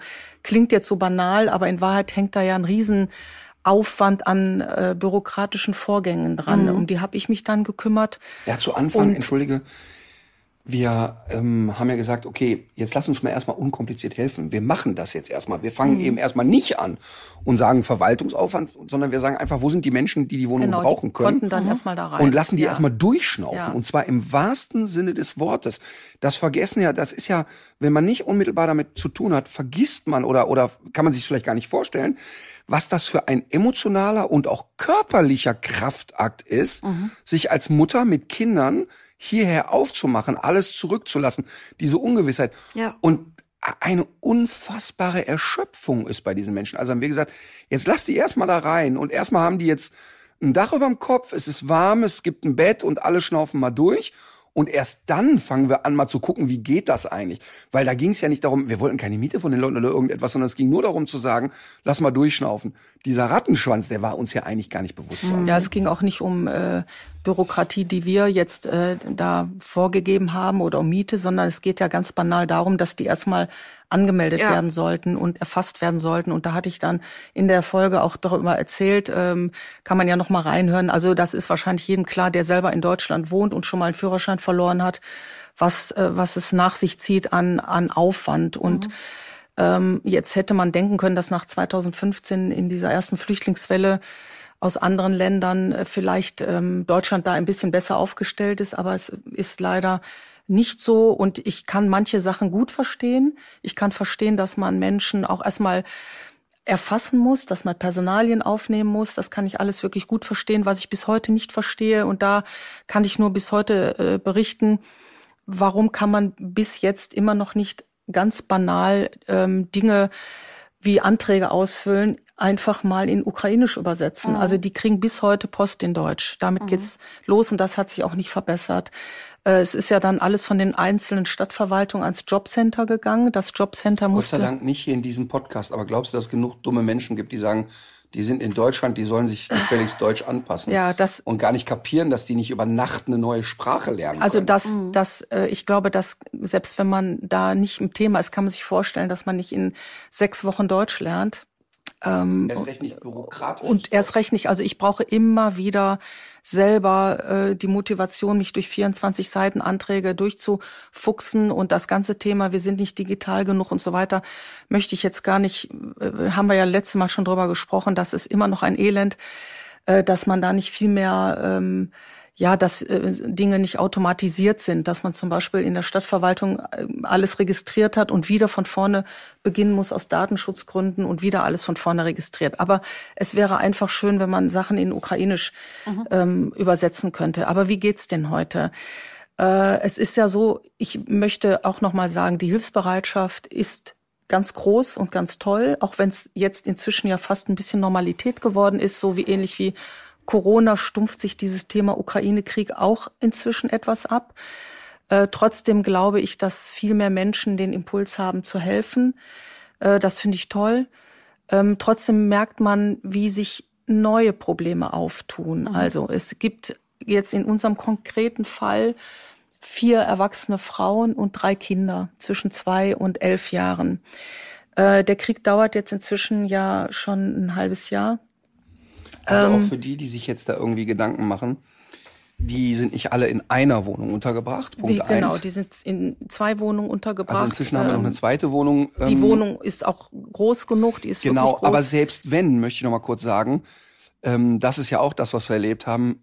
die Menschen, die wir kennengelernt haben, die hätten sich auch zu zwölf in ein Schlafzimmer Ja. gelegt. Also sie kommen eben nicht mit der Geisteshaltung her, so verwöhne er mich und so kümmere er sich. Ähm, weil das ist ja das, wo mir letztes Mal der Hut hochgegangen ist, wenn Friedrich Merz da einen Scheiß labert von Sozialtouristen. Es wird immer, wenn es ein soziales Netz gibt, Missbrauch geben. Immer. Wenn Geschenke verteilt werden, stellen sich auch immer Leute an, die den Geschenken nicht zu, äh, die einfach die Geschenke nicht verdient hätten. Oder du hast neulich so ein Beispiel aus dem Sportverein äh, gebracht noch, habe ich Genau. äh, gehört. Dass es da auch immer Leute gibt, die nie was machen, aber trotzdem immer Genau. so von allem profitieren. Ja, Also ich muss gesagt- aber, aber deshalb muss ich nur sagen, die Erfahrung, die wir gesammelt haben, und das ist kein Klischee oder kein gar nichts, unfassbare Dankbarkeit, ein sehr immer noch, obwohl man sich ja jetzt ein bisschen besser kennt und ihr euch ja inzwischen gut kennt, immer noch ein total schlechtes Gewissen haben, Hilfe nicht annehmen wollen äh, und vor allen Dingen nach Hause wollen. Ja, klar. Nach Hause wollen. Das ist nicht, ja, juhu, jetzt bleibe ich hier im gelobten Land. Die möchten alle gerne in ihre Heimat zurück. Ich möchte sagen, ich habe großen Respekt davor, ähm, wie gemäßigt und äh, höflich ihr noch äh, über Herrn Merz gesprochen habt an, an der Stelle. Also ich bin froh, dass ich an, der, an dem Tag nicht da war. Ich wäre vielleicht ausfälliger geworden. Ähm, und man kann es ja auch dann an Fakten belegen, dass Herr Merz nur einen schlechten Scherz gemacht hat mit seinem Sozialtourismus. Er hat. es natürlich nicht als Scherz ge gemeint. Ähm, denn es gibt ja wohl faktisch, so waren die Meldungen hinterher, auch bei den Ämtern keine besonderen Vorkommnisse, dass äh, es ukrainische kriminelle Machenschaften jetzt gerade schon gibt. Merz hat nichts anderes Ja, getan, als am rechten Rand zu fischen. Er hat am rechten Ein strategischer Rand Move gefischt, von einem alten kurz, Opa, der genau, rechte kurz vor der Stimmen vor sammelt. einer ähm, Bundeslandwahl und ähm, das war ganz übel, aber es, es schlägt ja Wellen und genau. äh, man darf das gar nicht unterschätzen, wenn der sowas sagt, äh, was das für eine Wirkung hat, gerade bei den Leuten, die sich dann wieder bestätigt fühlen. Also nein, das sind keine Sozialtouristen. Die Situation ist immer noch ähm, im höchsten Maße lebensbedrohlich, wenn man in, in die Ukraine reist. Ähm, Tourismus war jetzt tatsächlich insofern, dass eine junge Frau, 26 Jahre alt, mit ihrem zweieinhalbjährigen Sohn ähm, nach Kiew gereist ist für, für kurze Zeit, für zwei Wochen. Die ist jetzt gerade wieder auf dem Rückweg. Äh, aus dem einfachen Grunde totales Heimweh, sich Sorgen machen um die Eltern, sich Sorgen machen um ihren 30-jährigen Mann, der sich freiwillig zum Militärdienst gemeldet hat. Ähm, auch ein bisschen diese Angst, mein zweijähriger Sohn könnte völlig vergessen, wie sein Vater aussieht oder ähm, kennt er den überhaupt noch? Und aus dieser Sorge heraus ist sie losmarschiert und man muss sich ja vorstellen, die können bis Polen fliegen äh, oder mit dem Zug reisen und ab da ist es unter Lebensgefahr. Das muss man so sagen. Äh, Die brauchen dann 2000 Kilometer, bis die in Kiew ankommen. Und das hat wirklich nichts mit Tourismus und wir fahren in Urlaub zu tun und oder wir erschleichen uns hier Geld, sondern wirklich diese nackte Angst. Und äh, ich habe dann in der Zwischenzeit mit ihr geschrieben und sie schrieb dann, äh, wenn ich jetzt meinen Mann nicht sehe, also es ist halt diese Google-Übersetzer-App, die dann äh, ich zu Hilfe nehmen muss. Ich weiß auch nicht, ob ich sie da missverstanden habe, aber es klang wie, ich muss meinen Mann jetzt auch mal wieder treffen, sonst habe ich keine Familie mehr. So hat die Google-Übersetzer-App es mir wiedergegeben. Und ich habe dann äh, erfahren, dass ihr Mann gerne hätte, dass sie da bleibt und nicht mehr zurückgeht, während der Schwager, da sind also zwei Schwägerinnen in einer Wohnung untergebracht, der Schwager mich angefleht hat bei seinem ein, einen Besuch, den, den er hier vorgenommen hat, äh, dass wir doch bitte dafür sorgen, dass seine Frau und die Kinder hier unbedingt hier Ja, bleiben. Also ich will damit sagen, wie unterschiedlich auch die Geschichten sein können. Ja, da ist die 19-jährige Darina, die jetzt gerade seit einem halben Jahr hier ist mit ihrer Mutter und alles gibt, um Deutsch zu lernen. Also die paukt jeden Tag irgendwie acht Stunden Deutsch und hat jetzt neulich weinen müssen, weil sie gesagt hat, es reicht nicht aus, um einen Studienplatz zu bekommen. Die möchte gerne studieren. Die hatte in der ukrainischen angefangen zu studieren. Und das ist der Grund, warum sie jetzt zurückgehen möchte. Und ich habe sie letzte Woche besucht und beide haben geweint, Mutter und Tochter, weil klar war, es geht nicht, weil gerade wieder Kiew frisch beschossen wurde. Und äh, das war es jetzt wieder mit einem Semesterstudium. Und die sitzt hier und verzweifelt völlig. Also es gibt ja, es sind ja nicht die ukrainischen Frauen und die ukrainischen Menschen, sondern jeder hat seine eigene Lebenssituation und seine eigene Lebensgeschichte. Ja, die da, äh, 19-Jährige, die sich hier ganz untätig fühlt und eigentlich studieren möchte, die so am Lebensanfang steht und loslegen möchte. Ähm, die 50-jährige Mutter dazu, die weint, weil sie äh, ein bisschen Landwirtschaft betreibt mit ihrem Mann und äh, so circa 200 Kilometer entfernt wohnt von Kiew, sich da fast schon ein bisschen sicher fühlt, weil sie dann auch sagen, na ja, wer soll uns auf diesem Bauernhof beschießen? Mhm. Der Mann signalisiert ihr immer, jetzt komm mal, die, die Kartoffeln müssen geerntet werden und ich stehe hier alleine. Die ist auch in diesem Zwiespalt, bleibe ich jetzt bei meiner Tochter und unterstütze die hier noch eine Weile. Aber die haben jetzt für sich beschlossen, es ist im Moment wieder zu gefährlich. Ja wir können nicht hier weg. Also ja. die sind, die möchten, die sind sehr, sehr dankbar um jede Hilfe, aber eigentlich möchten die nach Hause und trauen sich aber nicht. Und es ist dramatisch, es ist traurig, es ist in jeder Hinsicht perfide, denen zu unterstellen, mhm. äh, die wollen hier irgendwie Sozialleistungen abgreifen.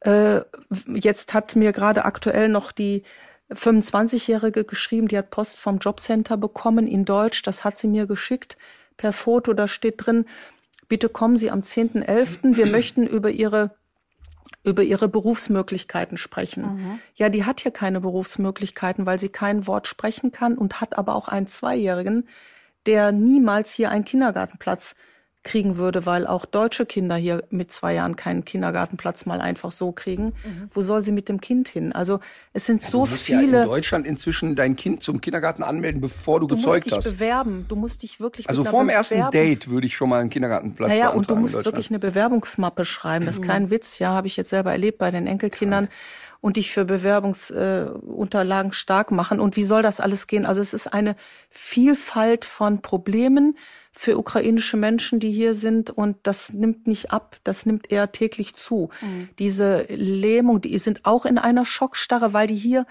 nicht in den Alltag so richtig reinfinden aus genannten Gründen. Ja, die kommen hier nicht so richtig an. Sprache, ähm, sie können nicht arbeiten, weil sie ihre Kinder nicht unterbringen können. Sie finden keine Kindergartenplätze. Und die pausenlose Sorge. Das wird die ja auch mal Angst. vergessen. Die haben ja, die ja. alle haben dort noch Freunde, Familie, ja. den Ehemann, wen auch immer. Und natürlich kriegen die viel mehr mit, was da passiert. Ich habe mhm. in der letzten Folge erlebt, dass, erzählt, dass Marlene das ja, ja. über Videos miterlebt und es einfach völlig surreal ist, wenn ein 14- oder 15-jähriges Mädchen durch Kiew rennt, während Autos explodieren ähm, und plötzlich ist das so real. Mhm. Und das ist das, was mich auch so so wahnsinnig wütend, aber auch so unheimlich traurig macht. Mhm. Wir, wir werden, wir können die Welt nicht retten, aber jeder kann ein bisschen dazu beitragen, mhm. finde ich. Und ich finde das wirklich schlimm, wenn Leute da irgendwelche rechten Gedanken ja. haben. Und noch schlimmer finde ich übrigens auch, ich finde total wichtig, dass wir darauf hinweisen, ja, wir, wir haben jetzt zufällig uns da für ukrainische Flüchtlinge ein bisschen stark gemacht. Ich möchte noch einmal betonen, dass es aber auch hunderte und tausende Menschen gibt, die aus afrikanischen Ländern äh, im Mittelmeer absaufen und so weiter. Oder aus dem arabischen Raum. Aus dem arabischen Raum und so weiter. Das ist alles genau die gleiche Scheiße. Mhm. Ähm, und wir dürfen auf keinen Fall den Fehler machen, da haben wir ja auch schon mal drüber geredet, zu sagen, ja, der Ukrainer ist mir näher, weil er Christ ist. Das ist mhm. doch nicht unsere, ist doch nicht unsere Nein. Gedankenwelt, sondern mhm. wir sind zufällig, ganz zufällig, es hätte auch genauso gut jemand aus Afghanistan sein mhm. können. Es ist gefährlich, diese Zweiklassengesellschaft zu machen. Ja. Aber es ist noch gefährlicher, sozusagen das ähm, vorzuwerfen. Ja. Und zu sagen, ja, aber um die anderen habt ihr euch nicht gekümmert. Stimmt. Äh, Einverstanden, aber ein bisschen was machen wir Klassischer schon. Whataboutism eigentlich, genau, der genau, äh, zu nichts weiter führt. Aber es genau. ist trotzdem gut, wenn man zwischendurch auch immer wieder sagt, weil mhm. für die Geflüchteten aus den anderen Ländern war das, glaube ich, schon schwer zu sehen, dass plötzlich doch so viele Türen aufgegangen ja. sind. Und äh, das sollte einem zu denken geben, aber ähm, ja, man muss damit irgendwie versuchen, konstruktiv umzugehen. Und äh, deswegen auch noch mal so die Frage. Also ich habe mich ja jetzt auch noch mal so ein bisschen schlau gemacht jetzt bevor vor unserer Podcast-Folge und ich hatte den Eindruck, aber das äh, das kann jetzt auch daran liegen, dass ich jetzt so ein bisschen andere Recherchewege gegangen bin, dass es bei äh, manchen Stellen doch mittlerweile auch Online-Formulare gibt, sogar auf Ukrainisch. Das, das gibt's auch. Es hat sich ein bisschen ja. was getan, war jetzt mein Eindruck.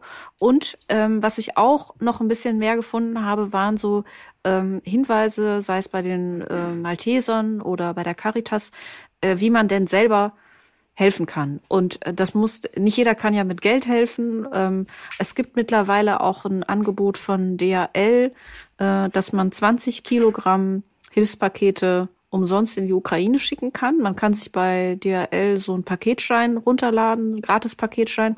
Und da ist auch eine Liste mit den Dingen, die in diese Pakete gehören. Da gehört ja nicht die halb angesoffene Flasche Hustensaft und die alte Badehose rein, sondern im Moment übrigens auch keine Klamotten, ähm, sondern da geht's um Lebensmittel, und ein paar Medikamente. Das ist da ganz genau aufgelistet. Das wäre zum Beispiel ja eine Möglichkeit zu helfen. Was fällt dir denn jetzt noch so auf dem Gebiet ein? Ähm, also diese, diese Hilfsorganisationen sind natürlich da inzwischen viel besser aufgestellt und da gibt's einige Portale und auch in Ukrainisch. Das ist auf jeden Fall so.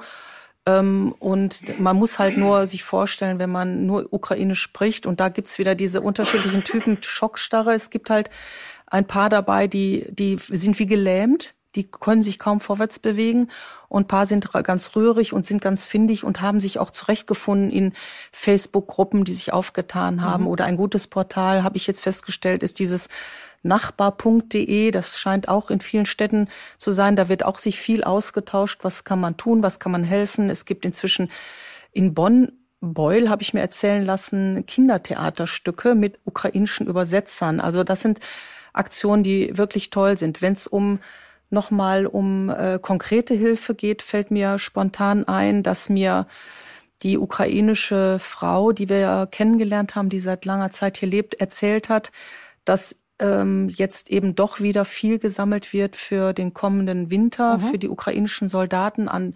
Winterkleidung. Äh, die Mega brauchen Winterstiefel, Thema. Winterjacken und so weiter. Wo man die im Einzelnen abgeht, abgeben kann, ähm, kann man wahrscheinlich vor Ort am besten selber erfahren in, in der Stadt. Entschuldige, ähm, dass ich da eingreife. Eine ganz wichtige Phase ist das jetzt. Ich habe mhm. vor ein paar Tagen einen Bericht gesehen, wo es darum geht, wer hat jetzt eigentlich in der Kriegssituation einen Vorteil, dass es eisekalt wird? Mhm. Und eigentlich sind sich alle einig, dass die Ukrainer einen großen Vorteil haben, mhm. vor Ort zu sein in der Kälte, als ja. da anrücken zu müssen. Ja.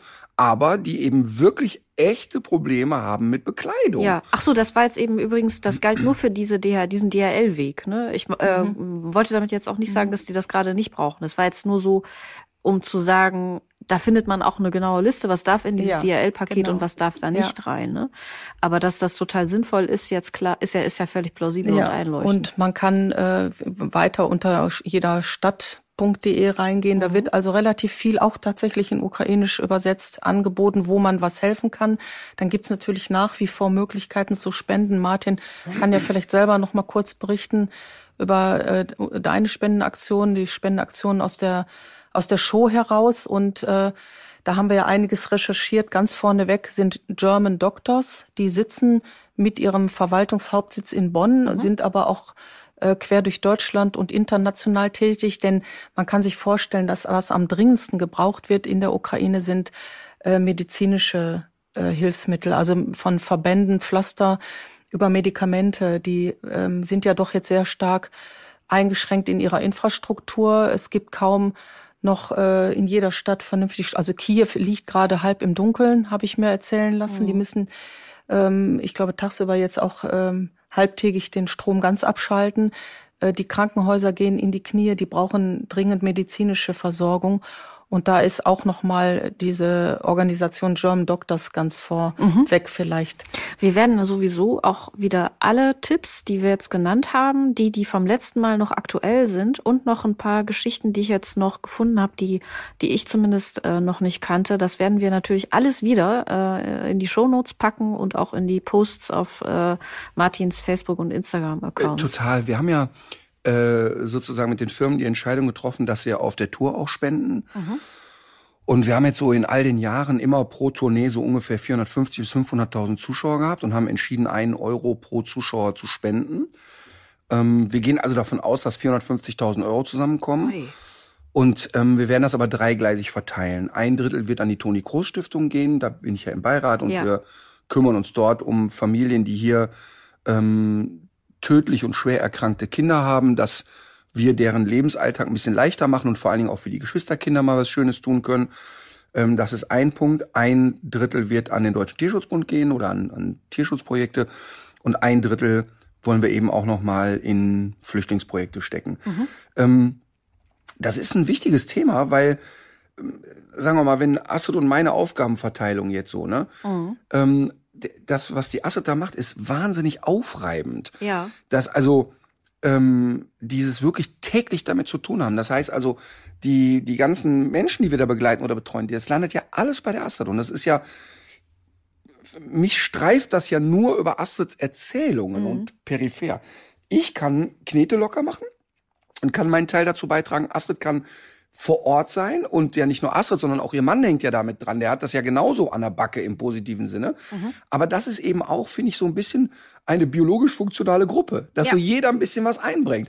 Und das ist etwas, was ich wirklich immer wieder nur sagen kann, dass jeder im kleinen Rahmen etwas tun kann. Und ich, ich kann das wirklich immer wieder nur beschreiben. Ich gehe seit vielen Jahren in Kinderhospize und immer wieder sagen Freunde um mich herum, das mache ich auf keinen Fall mit. Ich, du bist, ich bin für allen Scheiß zu haben, aber das mache ich nicht mit, weil alle Angst vor der Situation haben. Und immer wenn ich jemanden überredet bekomme und wir gehen rein, dann ist natürlich geht's dann erstmal ein Wochenende schlecht, wenn du das, das, das geht sehr nahe. Da aber fällt mir gerade ein, äh, weil du sagst, aber alle, Karl, die ich erlebt habe, die mitgehen, haben ja das als totale Bereicherung empfunden, haben gesagt, das hat mein Leben nachhaltig verbessert. Und das ist ein wichtiger Punkt. Und jeder Und kann es was geht machen. ja, es geht ja auch dann um die, die da liegen und denen nicht mehr viel Zeit bleibt. Genau, und, und weißt du, ich bleib immer mit dem Beispiel, ich kenne in Köln oder habe in Köln ja früher immer diese ältere Dame getroffen, als ich in Köln noch trainiert habe im, im Stadtwald mit den Kunden. Da war immer eine Oma, die bestimmt 15 Jahre schon, habe ich es erlebt und wahrscheinlich schon 30 Jahre davor, ernsthaft immer Meisenknödel selber gemacht hat. Und rannte immer durch den Kölner Stadtwald und dekorierte das dann mit Meisenknödel, bis ich immer erklärt habe, sie muss ein bisschen höher aufhängen, weil ein Drittel dieser Knödel hätte mein nun schon Ja. verputzt. Aber, aber weißt du, das ist doch total toll. Sie macht einfach etwas. Und ich finde, und das meine ich wirklich ernst, ein paar Kekse backen und zu sagen, weißt du was, ich schleppe jetzt ein paar bunte Kekse in irgendein Kinderheim, in irgendein Flüchtlingsheim, in irgendeine Einrichtung. Ich mache einfach irgendetwas, ist unglaublich wertvoll, ist wahnsinnig wertvoll. Nicht nur für die, die das Geschenk bekommen, sondern auch für den, der schenkt. Das muss man einfach ausprobieren. Und es ist einfach verrückt. Wir sind von Hause aus alle so ein bisschen phlegmatisch. Also auch wenn man im Kopf das eigentlich schon weiß, bevor man dann in was bei was für einem Thema auch immer ins Handeln kommt, dauert es manchmal so ein Natürlich. bisschen. Man braucht so einen kleinen Deshalb Schubs. reden wir immer wieder drüber. Ja, naja, und, und äh, was ich auch nochmal an die Leute, die dann so läppsch daher sagen, ja, ja, die ganzen Flüchtlinge und ähm, äh, die sollen zu Hause bleiben. Wir haben ganz hautnah, weil du gerade sagtest, äh, Karl ist auch betroffen tatsächlich. Ähm, wir waren, genau, wir waren, ähm, ich, ich ich war einen Abend da und habe mir wieder ein bisschen länger Zeit genommen, um ein paar Dinge mit denen zu erzählen. Weihnachten steht vor der Tür. Ich wollte wissen, wie feiert man in der Ukraine Weihnachten? Was steht so an? Wie kann ich euch da unterstützen? Und kriegte einen Anruf in Panik, da wäre so ein furchtbar lautes Geräusch in der Wohnung und sie könnten es nicht abstellen. Und ich war eh auf dem Weg dahin. Und das kennen wir alle nicht. Wir sind ohne Bombenalarm groß geworden. Und es stellte sich heraus, dass der Feuermelder in der ähm, in der Ja. Wohnung, wenn der die Batterie leer ist, dann Der gibt Rauch, er ja unerträgliches ich. Geräusch. Lad Und ich auf, kam ja. da an und sah in äh, wirklich getriggert verstörte Gesichter, Ja. denn die hatten, die sind ja relativ schnell nach Kriegsausbruch, aber die hatten in Kiew Bombenalarm mitbekommen. Und äh, die elfjährige Slata war wirklich weiß wie die Wand.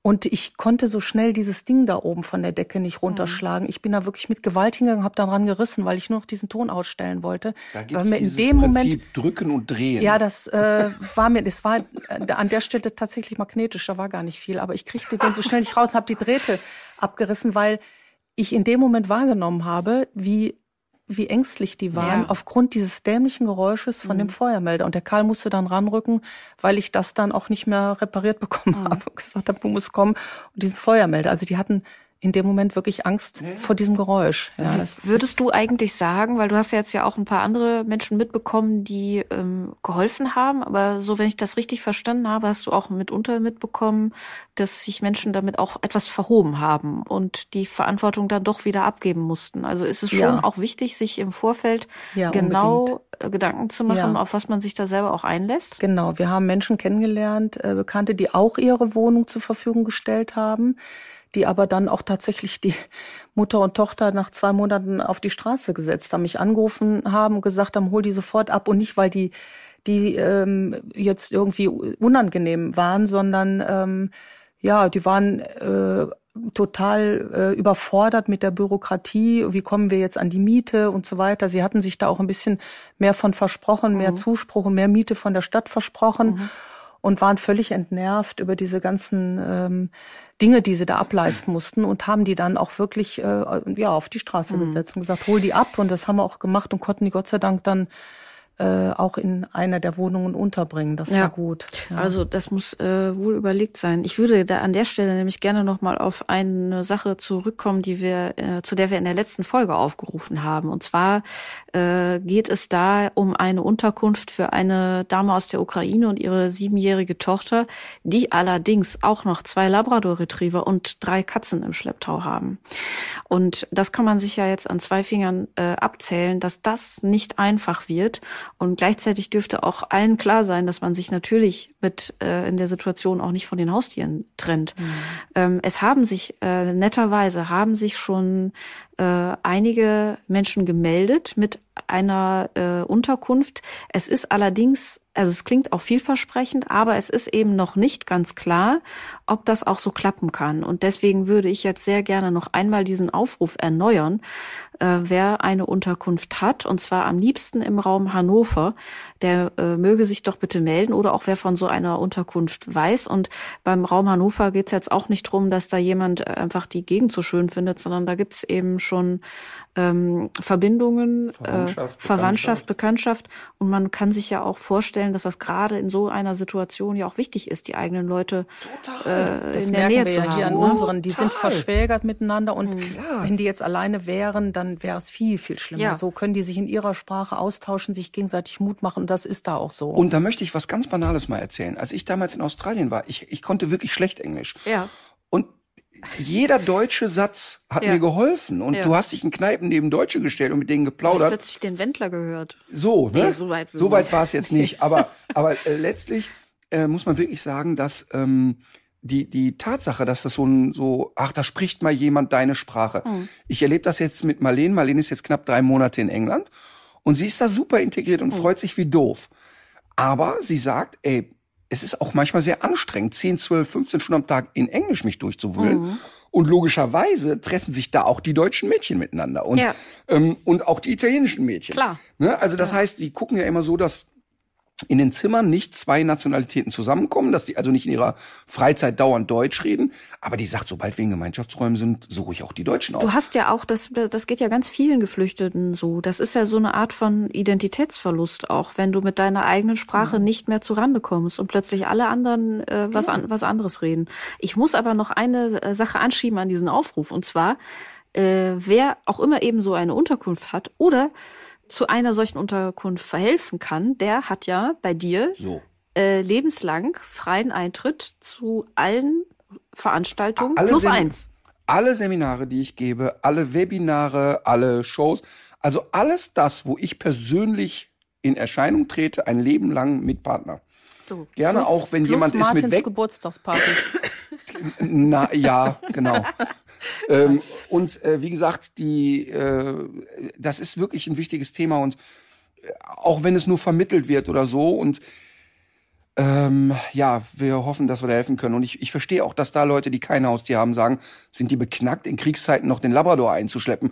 Aber ganz ehrlich, wenn ich hier flüchten müsste, Emma wäre mit im Kofferraum. Absolut, da kannst du aber sicher sein. Absolut. Das kann ja. ich voll nachvollziehen. Das kann auch jeder, glaube ich, nachempfinden, der ja. ein Tier hat. Ähm, jetzt äh, würde ich, also jetzt, äh, wir, wir sprechen ja schon eine ganze Weile, das Band ist bald voll, ähm, aber ich würde jetzt trotzdem gerne nochmal dich fragen, fällt dir jetzt noch was ein, was du noch gerne loswerden möchtest zu dem Thema oder was liegt dir noch besonders am Herzen?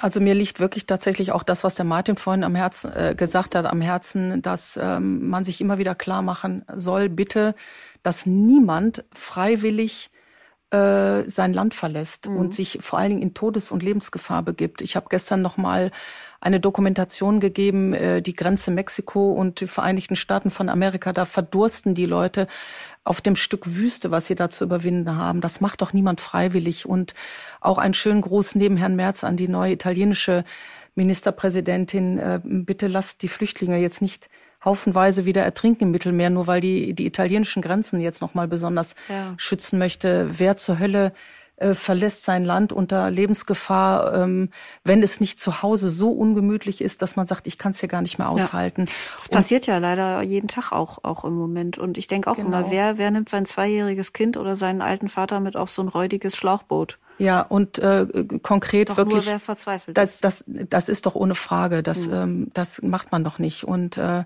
ja, und jetzt wird auch wieder jetzt zu Weihnachten wahrscheinlich eine große Spendenbereitschaft sein und mhm. Natürlich kann man immer sagen, äh, so viele sind hilfebedürftig. Das Ahrtal soll nicht vergessen werden und all die Menschen, die Aber in Not es soll sind. jemand was machen. Das Aber ist entscheidend. es, ich kann nur aus meiner eigenen Sicht sagen, ähm, und wenn es eine, ein Anbieten ist, in einer Schule zu, nachzufragen, habt ihr hier ukrainische Kinder oder habt ihr überhaupt Kinder aus dem Ausland, ich komme einmal in der Woche vorbei und versuche mit denen zu spielen und setze mich neben die. Einmal ist und, und wenn, wenn es nur einmal ist, einmal für eine halbe Stunde hin, mhm, weil dann gibt's nämlich zwei Mechanismen. Das eine ist, das schaffe ich nicht noch zweites Mal, aber ich sehe, da ist Hilfsbedarf, ich suche mir was anderes. Mhm. Oder die Leute sagen, das war ein zauberhaftes Erlebnis und ich bleib dran. Mhm. Diesen einen ersten Schritt, wie du schon sagst, einmal diesen ersten Schritt gemacht zu ja. haben, das ist ganz Man profitiert selber ungemein Voll. davon. Man, dieses Gefühl der Hilflosigkeit ja. löst sich ein Stück auf und es gibt einem wirklich äh, selber ein gutes Gefühl. Da geht es auch nicht darum, dass man sich auf die Schulter klopft, aber dass man äh, diese ja, dass man einfach an der Stelle ein bisschen menschlich geblieben ja. ist und ähm, das weiter transportiert. Ich Herr eine... Merz, laden Sie doch, Sie. laden Sie doch mal eine, eine ukrainische Familie Nein, auf keinen ein. Fall, das können ja? wir dir nicht zumuten. Oh. Aber mir fällt dabei noch äh, eine, eine Gymnasiallehrerin ein, die ist eigentlich so für Oberstufe und äh, Thomas Mann und Deutschinterpretation und so weiter zuständig. Und die war jetzt äh, zugeteilt worden für die ganz Kleinen, ich glaube die Fünftklässler, die aus der Ukraine kamen. Und die hat, die hat gesagt, ich habe die gesehen, die taten mir so leid, weil die es jetzt mit mir zu tun hatten, weil sie das nämlich nicht so drauf hat, äh, eine Sprache ja. neu zu vermitteln. Ja. Und ähm, die hat dann aber so aus der Not heraus, hat sie dann mit denen geübt, ähm, äh, ein Stückchen Apfelkuchen zu bestellen in der Bäckerei. Mhm. Und da haben die erst Trockenübungen gemacht im Klassenzimmer und ähm, dann sind die aber natürlich zur Bäckerei gegangen. Ja, und dann musste die aber vorher 40 Anträge ausfüllen, weil hat die sie Kinder nicht das, gemacht. das Schulgelände verlassen wollten. Genau. Das hat die Oh alles Gott, nicht ey. gemacht, gerade weil die nicht in dieser ähm, in dieser Spur eigentlich drin ist, hat die das mal so frei Schnauze gemacht. Ja, ja. Und die hat gesagt, sie hätte ja mit allem gerechnet, aber nicht mit dieser Begeisterung, einfach darüber sowas mal zu machen. Jeder von denen hat dann in der Bäckerei sein Stückchen Kuchen bestellt. Die haben das hinterher alle gefuttert. Und es war mal für den Nachmittag äh, kurz schön. Und diese, und diese Erlebnisse sind für die Kinder Ja. Wahnsinn, aber auch für die Lehrerin. Ja, das umso mehr für die Das hat man, das hat man auch äh, gemerkt, dass ja. ihr selber das natürlich auch. äh, Dieses mal für einen. Moment kurz schön, ne? Ja. das ist nicht zu unterschätzen. Da freue ich mich jetzt auch auf den Besuch bei den Terra Kids, äh, die die ukrainischen Kinder ja eingeladen haben, mal auf ein paar Pferden und Ponys reiten zu dürfen, ein bisschen zu basteln und zu malen. Und wenn es auch nur für ein paar Stunden sind, aber das, das äh, ist ganz, ganz wichtig. Ja. ja. Übrigens Ähm, bei der ähm, Gelegenheit, die haben ja unsere Ukrainer Genau. äh, hatten ja vor ein paar Tagen einen Kulturschock, haben aus Versehen einen Fernseher angemacht und mich drin gesehen. Ach du Scheiße. und waren total verwundert, weil es war kein Hund zu sehen. Der Martin war ja in einer Quizshow Ja. und haben mir ein Foto geschickt und waren schier begeistert und äh, hatten ja vorher schon mal so auf YouTube gespinst äh, und rausgefunden, was er da so macht. Ist der Aber Bundeskanzler. die Ja, so Quiz- ähnlich. die Luther. Quiz- Das ist dieser, das ist dieser Luther. das ist der St. Martin. ja. Und haben dann, ich habe versucht, über die Google-Übersetzer-App zu erklären. Oh ja, das stelle ich mir schwierig Quiz-Sendung vor. und so. Aber weißt du, natürlich ist ja klar, wenn, als wir dieses Angebot gemacht haben, ist es ja über die in Deutschland lebende Ukrainerin, die schon seit 184 Jahren hier ist, die hat es ja sozusagen vermittelt. Und äh, natürlich wollen die auch wissen, wer ist denn das da jetzt? Und ist ja auch logisch, also nicht nur auch aus eigenen Sicherheitsgründen, wer, wer schleppt uns da jetzt in die Höhle? Ja. Ähm, aber natürlich machen wir da jetzt ja keine, also wir machen ja keine Bewerbungsgespräche und sagen, übrigens, so sah mein Lebenslauf Ja. aus. Da huscht man mal so einmal drüber und sagt, ja, dann macht er irgendwie, ist so eine Trainer, hat, macht halt da irgendwie eine Firma und kommt mal ran. Und dann ist es natürlich völlig bizarr. Aber vielleicht waren die auch wegen Kai Pflaume, weil das ja mit Kai Pflaume war, vielleicht deshalb Ich so fand es eh euphorisch. interessant, dass sie deutsches Fernsehen schauen. Also ja, aber wir bleibt hatten, die noch alles übrig. Ja, aber es ist zum Lernen natürlich super. ja, auf jeden Fall. Ja. So. Deshalb, also wenn die deshalb, die gucken dann Familien im Brennpunkt immer, Oha. dass die Sprache sich entsprechend, oh Gott, entwickeln kann. Genau. So. äh, ich, ich würde am liebsten, weil sich das jetzt irgendwie so ganz gut anschließt und auch irgendwie doch nicht, am liebsten würde ich jetzt gerne meinen äh, Tagestipp raushauen. Ich hätte erst noch eine Frage an euch. okay. Ich habe zwei ähm, Zuschriften bekommen. Und äh, mit, ähm, also eine äh, junge Frau, Alicia, hat mir geschrieben, dass ihr Hund ein Bein amputiert bekommen hat. Hinterlauf, ich glaube, hinten links. Äh, ist acht Wochen her, die Operation, und sie hatte so das Gefühl, der Hund hat gerade so an Lebensqualität eingebüßt. So im Sinne von, der wirkt nicht mehr fröhlich und irgendwie sehr lethargisch, liegt nur rum. Hab diese Zuschrift bekommen. Ich wusste vorher über den Hund noch nichts. Sie hat das nur, dann habe ich gesagt, kannst du mir mal ein Foto des Hundes schicken? Wie alt ist der denn? Wie schwer ist der? Und habe dann so zwei Sprachnachrichten mit ihr ausgetauscht. Und ähm, ich möchte das einmal kurz zum Thema machen, weil viele Leute das erlebt haben. Ähm, dieses, was sie lethargisch empfindet, du musst dir vorstellen, ist gerade mal acht Wochen her. Ja. Und der Hund ist jetzt, ich glaube, sechs oder acht Jahre alt. Und der braucht natürlich, um sich an die Situation zu gewöhnen. Der wird sich aber gut daran gewöhnen, weil er ein leichter Hund ist. Das ist natürlich für einen 55 Kilo Hund eine ganz andere Hausmarke als für jemanden, der sechs Kilo wiegt.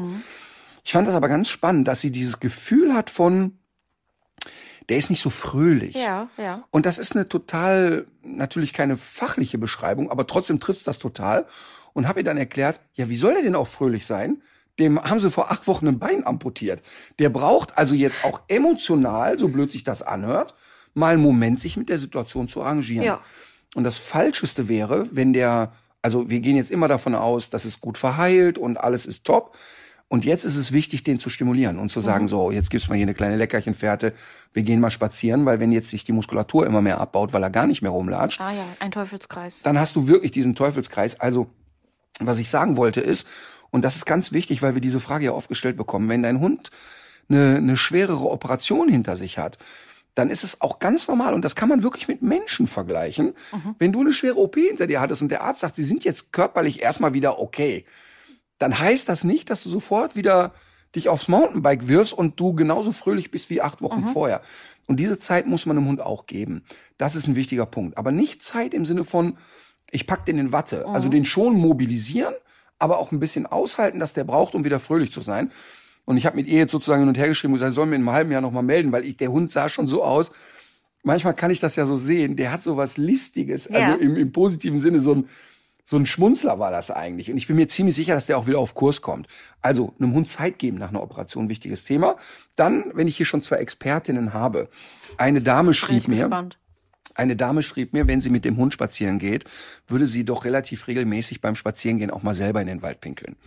Und Ah. weil ja, ich dachte, ihr seid ja jetzt in einem Alter, wo ihr euch mit Inkontinenz schon beschäftigen müsst. Ja. Ähm, das heißt, ähm, Folgendes passiert, immer wenn sie das macht, Ja. kommt der Hund angelaufen und pinkelt drüber. Wenn ihr Mann aber mal in den Wald pinkelt, würde der Hund sich genau überhaupt nicht dafür interessieren. Frage an den Hundeprofi war, was bedeutet das? Es war, hat er mich nicht so richtig lieb wie mein Mann? Respektiert er mich nicht? Ähm, will er mich dominieren? Ähm, al- also sie hat einen ganzen Blumenstrauß an Thesen aufgestellt. Ähm, und deshalb hier, Der Hund ist was? Ein Der Rüde oder ein weiß ich nicht mehr, Weibchen? spielt auch für die Antwort keine Rolle. Echt nicht? Ich hätte jetzt gesagt, genau Warum? das Erzähl macht mal, es was doch. hast du denn für eine These gehabt? In der Rüde ist? Ja, hätte ich jetzt gedacht, der riecht irgendwie äh, das andere Geschlecht. Das war mein. Das könnte tatsächlich so sein, dass er auch äh, sozusagen auf einer sexuell motivierten Ebene da unterwegs ist. Also ein Hund kann natürlich an Gerüchen erkennen, Männchen oder Weibchen, ähm, was nicht automatisch zu, ne, zu irgendeiner Konsequenz führt oder so. Dann ganz banal, wenn ein Mann im Wald pinkelt, wird er das im Stehen machen.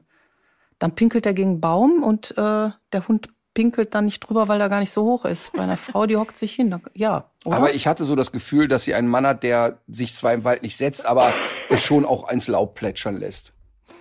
okay. Ähm, also ich habe das bei Alma noch nie festgestellt. Die ähm, hat dann immer irgendwas anderes im Kopf, äh, wo ich dann gerade bin oder so. Das findet die natürlich kurios, wenn ich mich ins Unterholz verziehe. In Das der inter- Kölner Innenstadt. Am, am Rudolfplatz. Wenn Katharina setzt sich ja regelmäßig mein an den Rudolfplatz. Hat, hat gesagt, das ist alles nicht so schlimm gewesen. Da gibt's ganz andere Fälle. Ähm, ich weiß es nicht. Ich könnte mir vielleicht vorstellen, vielleicht, vielleicht wollte der, äh, wollte er sie verstecken. vor anderen Hunden, dass die Übermarkieren nicht, im ja, Sinne von- übermarkieren, ja. Okay. unsichtbar machen. Okay, ich hatte da ja mal ähm, am Bücherstand, da war, weiß ich noch genau, ich glaube, das war eine Lokal in Göttingen, war ich vorher mit dem Alex beim Bücherstand, da kam auch eine Frau und gesagt, ich habe eine Frage, ich will die aber nachher nicht laut in der Show stellen. Mein Rottweiler ist total ballfixiert. Der hat immer irgendwie so einen matschigen Tennisball oder einen alten Ball im Maul. Aber wenn ich in den Wald gehe und ich pinkel irgendwo hin, kommt er immer hin und legt mir den Ball in die Unterhose. Und dann, oh, pass auf, und sagt, beim ersten Mal hätte sie es nicht gewusst und sich die Unterhose so hochgezogen mit dem Tennisball drin. Genau. Und ich meine, ich kann dann natürlich nicht anders. Das erzähle ich natürlich sofort an dem Abend Ja, auf das der geht Bühne. leider nicht alles. Das muss man auch verstehen. Das muss man sofort erzählen. Ja. Und ähm, naja, auf jeden Fall. Meine These ist tatsächlich sehr abhängig von dem Verhalten danach. Also wenn der Hund jetzt, wenn du hinpinkelst, der Hund kommt, pinkelt, würde danach auffällig imponierend scharren, noch in deine Richtung gucken, sich sehr in Szene setzen, dann würde ich das durchaus als ein Übermarkieren interpretieren. So nach dem Motto, ich habe hier einen Anspruch. Ähm, was aber die viel wahrscheinliche Variante ist, äh, viel wahrscheinlichere Va Variante ist, dass Hunde ja auch in einem Sozialgefüge gerne das gleiche Klo benutzen. Das heißt, wir erleben immer wieder, wenn zwei, drei, vier Hunde in einem Rudelverband leben, also Ja. wirklich in einer Familie, dass es durchaus passiert, völlig unabhängig von einer Rangordnungsstruktur. Da pinkelt einer, ach, da kommen noch zwei andere, pinkeln auch dahin und latschen weiter. Gibt keine große Kommunikation drüber, ist eher ein Zusammengehörigkeitsgefühl. Und das würde ich da eher so sehen. Und warum pinkelt der nicht bei dem Mann drüber? Ne, so wichtig findet er ihn vielleicht nicht. Du hast ja vielleicht auch zu, also innerhalb der Familie gibt's ja auch engere Seilschaften. Also, dass wir sagen, wir beide verbringen vielleicht mehr Zeit, ich habe eine engere Verbindung zu dir. Ähm, die meisten Hunde haben ja tatsächlich zu dem Menschen die engste Verbindung, der die meiste Zeit mit ihm verbringt. Ähm, die größte Euphorie zeigen sie natürlich häufig dann bei dem, der nicht so oft da ist. So nach Ja. dem Motto, yay, der Spielonkel kommt da Ja. angerannt. Daraus interpretieren die Männer dann immer, der Hund hat mich lieber, aber ist einfach nur der Doof, der zum Spielen da ist. Mhm. Ja. Ähm, aber ich würde eher, wenn Das der ist Hund ja dann auch manchmal so, dass sie dann äh, mitunter auch besser hören. Ne? Also wenn Ja. du mit jemandem unterwegs bist, der nicht so oft dabei ist und der macht dann mal einen Pfiff und der Hund kommt, dann ja aber vor allem, was er sich denkt, was pfeift der mich denn jetzt? Oder? Ja, genau. Das hat aber so ein bisschen den Effekt, auch wie die Enkelkinder sich bei der Oma manchmal besser benehmen als äh, woanders oder so. Ja. Ne? Also weil es spannend ist, weil es neu ist und und ähm, da Sachen einfach irgendwie kreativer sind für den Moment, sich im Alltag nicht so Das abnutzen. hat aber nichts mit natürlicher Autorität zu tun, was manche Männer ja manchmal für sich dann beanspruchen. Nein. Also in dem konkreten Fall würde ich es eher als ein soziales äh, Zusammengehörigkeitsgefühl sehen. Ähm, und ich würde auch, wenn ich jetzt diese Dame im Training hätte, würde ich die tatsächlich ernsthaft mal ein Pinkeltagebuch führen lassen. weil, weil da ist ja die Theorie der Hundeproföse, äh, Astrid, ja, äh, zu sagen, ist eine sexuelle Komponente, denn ich habe tatsächlich Rüden im Training, die, wenn ähm, die Frauen sozusagen den Eisprung haben, die Frau sehr vehement verteidigen. Ich hatte eine ehemalige Trainerin von mir, hatte das mit ihrem Rüden sehr, sehr stark. Da war es wirklich problematisch, sich ihr zu nähern, wenn der Rüde in der Nähe war. Also wenn sie, wenn sie läufig war quasi. Ähm, und so eine Komponente kann eine Rolle spielen. Das würde man dann mal einmal prüfen lassen. Deshalb Pinkeltagebuch. Aber kann, äh, kann man eigentlich generell mal so zur Empfehlung ähm, machen, oder? So ein Allgemein ein Pinkel- ja. Mal. Ja, kann man sich mal alles so. Vielleicht ist es aber auch, dass sie immer scharrt, nachdem sie, also sie da auffällig scharrend durch den Wald rennt, dass der Hund dann mal kommt. Ich habe jetzt gerade überlegt, wenn die zu Hause zur Toilette geht, ob der Hund dann auch ins Badezimmer Nicht hinterher einmal. latscht. Okay, das beruhigt. Ähm, darf ich jetzt? Es sei äh, denn, sie macht ab und zu ins Katzenklo. Dann würde es vielleicht auch so Dann sein. wird's ja auch Sinn machen. Ja. ähm, dann würde ich jetzt tatsächlich meinen äh, Tipp raushauen, wenn ich darf. Knüppel raus. Äh, es ist jetzt ein bisschen krass, weil es ist wieder so ein großes Thema und eigentlich ist man jetzt gerade mit Ukraine und so weiter ganz woanders, aber es gibt ja so manche Geschichten, für die gibt es eben ein bestimmtes kritisches Zeitfenster. Und so ist es wohl gerade im Iran. Und ähm, der Druck von außen ist jetzt besonders wichtig, insbesondere weil von innen nämlich auch das Internet beschränkt wird, die Leute alle weggesperrt werden und man alles tut, um diese Revolution zu unterdrücken. Und leider tut auch äh, die Bundesregierung gar nicht mal so viel, um jetzt irgendwie so eine klare Kante zu zeigen. Und das, was du eben gesagt hast, dass man, dass jeder was tun kann, äh, auch wenn er kein Geld hat, das stimmt hier so sehr wie äh, selten zuvor. Denn ähm, was man zum Beispiel machen kann, wenn man auf dem Sofa sitzt, ist, diese Social-Media-Posts weiter zu verbreiten. Und es gibt zum Beispiel ähm, Joko und Klaas, die haben ja ihre Instagram-Accounts verschenkt an zwei Aktivistinnen. Ein tolles Video gemacht. Also man kann die beiden Fraggles ja finden, wie man will. Aber was sie ja wirklich klug machen und das das finde ich total schön und da freue ich mich auch drüber. Und das finde ich wirklich bewegend, dass die ja immer, wenn die die 15 Minuten gegen ProSieben gewinnen, die schlau nutzen. Ja, und die gehen an die Seite. Schlau ne? nutzen einfach. Mhm. Und ähm, ich habe das Video auch gepostet und oder auch geteilt. Und ähm, das, das ist wirklich sehr groß, was die da gemacht haben, muss man ja. einfach mal sagen. Und ähm, ich, es gibt es gibt natürlich auch noch äh, ein paar deutschsprachige Menschen, denen man da sehr gut folgen kann, weil sie äh, weil sie die wichtigen Sachen, ähm, weil sie einfach sehr nah an dieser aktuellen Situation sind. Und ähm, das sind zum Beispiel äh, Gilda Sahebi oder Nathalie Amiri, auch deine Kollegin äh, Inisa Amani oder Düsen Tekal und äh, vielleicht auch Michel Abdullahi, der hat ja diesen äh, Podcast auch, äh, was heute wichtig ist. Und da geht's auch viel um, um die Situation gerade ähm, im Iran und, und wie es, mutig die Frauen da sind. Das ist genau, und ich finde, wenn die so, die so, die sind so mutig und riskieren so richtig ja. alles. Und was wir hier machen können, ist einfach auf dem Sofa sitzen und mit unserem Daumen irgendwie äh, genau. drei Bewegungen machen. Und dadurch kann man eben helfen. Was aber dabei auch nicht ganz äh, verkehrt ist, ist auch äh, Menschen, die jetzt hier äh, wichtige Entscheidungen treffen, wie zum Beispiel Olaf Scholz, dabei auch zu markieren.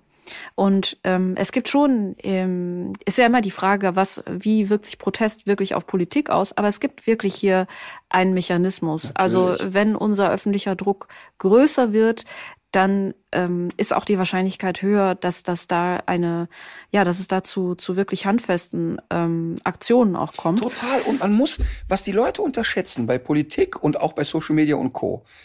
Jetzt sitzt der Scholz da und der wird in jedem fucking Post über den Iran, über die Mädels und so weiter in irgendeiner Art und Weise markiert. Ja.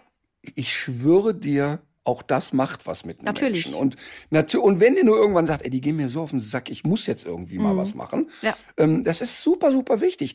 Guck mal, die, die Quälerei, die ich mit Klöckner hatte, die hat zu etwas geführt. Ja. Und die hat dazu geführt, dass der Nachfolger sagt, auch wenn er die Geisteshaltung sowieso schon hatte, ey, das Thema ist wichtig und das müssen wir irgendwie auch, genau. können wir nicht totschweigen. Und deshalb ist es total gut, was man, man muss äh, da lauter werden und das, manchmal ist das ja so, wir haben ja eben vor dem Podcast auch drüber gesprochen, manchmal ist es ja so, dass einen diese ganzen Baustellen im Weltgeschehen so ein bisschen überrollen und man so dazu neigt, sich dann doch auch, man möchte sich manchmal auch dann doch irgendwie abwenden oder zurückziehen, aber hier in diesem Fall ist es wirklich äh, wertvoll und wichtig, das zu machen. Und was man auch machen kann äh, und das kann man auch in anderen Fällen, es gibt äh, die Seite Abgeordnetenwatch.de und da kann man seine Postleitzahl eingeben und sieht, welche Bundestagsabgeordneten für einen zuständig sind ähm, und im jeweiligen Wahlkreis. Und äh, die kann man da nämlich mit einer ähm, die kann man, denen kann man dort Fragen stellen. Und ich habe mir mal angeguckt, wie so die Antwortquote äh, ist. Die ist tatsächlich relativ hoch. Also die Abgeordneten und Abgeordneten sind ähm, dann auch, die sehen auch schlecht aus, wenn sie, mhm. wenn sie das so gut wie nie. Wenn sie das ignorieren. Genau. Und auch das, äh, finde ich, ist ein Tool, das man äh, viel öfter nutzen kann. Nicht nur in der jetzigen Situation, auch was die Einhaltung der Klimaziele betrifft, aber vielleicht gerade jetzt dann doch. Äh, ja, und das mit den, den Frauen. Ich finde das wirklich so bewegend und so mutig und bin da ganz ehrfürchtig. Und als diese Welle war, die schneiden sich die Haare ab, habe ich eine Sekunde gedacht, ja, ähm, ist ein wirklich gutes Symbol, so irgendwie, ne? Und ich habe mit der Rasiermaschine vorm Schreibtisch gesessen und gesagt, ich hätte jetzt total Bock, mir einfach die Rübe abzurasieren und äh, das mitzumachen. Und dann habe ich es aber für mich auch so anmaßend gefunden. Hab gedacht, hä, Rütter, was soll das jetzt bitte für ein Symbol sein? Ja. Äh, ich war ganz ambivalent. Auf eine Art hätte ich da total gerne mitgemacht. Ja. Und ich hatte aber wirklich ein bisschen, ich war unsicher, ob man das creepy findet. Ja, wäre mir auch so gegangen. Ja? ja? Ja, ich war, ich war unsicher. Also, ich war so wirklich unsicher, dass die Leute denken, sag mal, was ist der bescheuert jetzt oder was? Mhm. Aber ist doch komisch, oder? Mhm. Ja. Dass, dass irgendwie auf eine Art möchte ich das mit verbreiten und sagen, boah, super. Aber das ist so, ich weiß nicht, wie ich mich verhalten Ja, aber letztendlich, glaub, letztendlich äh, finde ich es finde ich's ja fast ähm, gerade richtig und wichtig, denn ich bin auch ganz überrascht, dass jetzt äh, im Iran ja nicht nur die Frauen auf die Straße gehen. Ja. Ich bin total verwundert mhm. darüber, dass ja offensichtlich die Männer genauso auf die Straße gehen und leider auch Kinder, die dann auch schon entsprechend umgebracht wurden. Ähm, also da, das hat mich tatsächlich überrascht. Ich mich ja das auch, ich fand das auch ganz bewegend. Ich habe auch so ein Video gesehen, da läuft ein Rosenverkäufer durch einen durch einen Stau und der dann fahren die Autos irgendwie wieder an und die haben, glaube ich, schon 40 Sachen drauf oder so und äh, eine Frau ohne Kopftuch äh, winkt so aus dem mhm. aus dem äh, Schiebedach von einem Fahrzeug und der rennt und rennt und rennt und rennt, damit er ihr noch eine Rose Ach, okay. äh, geben kann. Schön. Und ja. ja, diese Solidaritätsbekundungen kommen ja zum Beispiel auch aus Afghanistan gerade, wo man ja auch denken könnte, ui, die haben ja erstens ganz andere Probleme, zweitens auch eine extrem Repression, wenn du, wenn du erwischt wirst damit. Und selbst die trauen sich. Und überleg mal, wenn die jetzt so einen Putsch oder so eine politische Veränderung wirklich ins Ziel kriegen würden, mhm.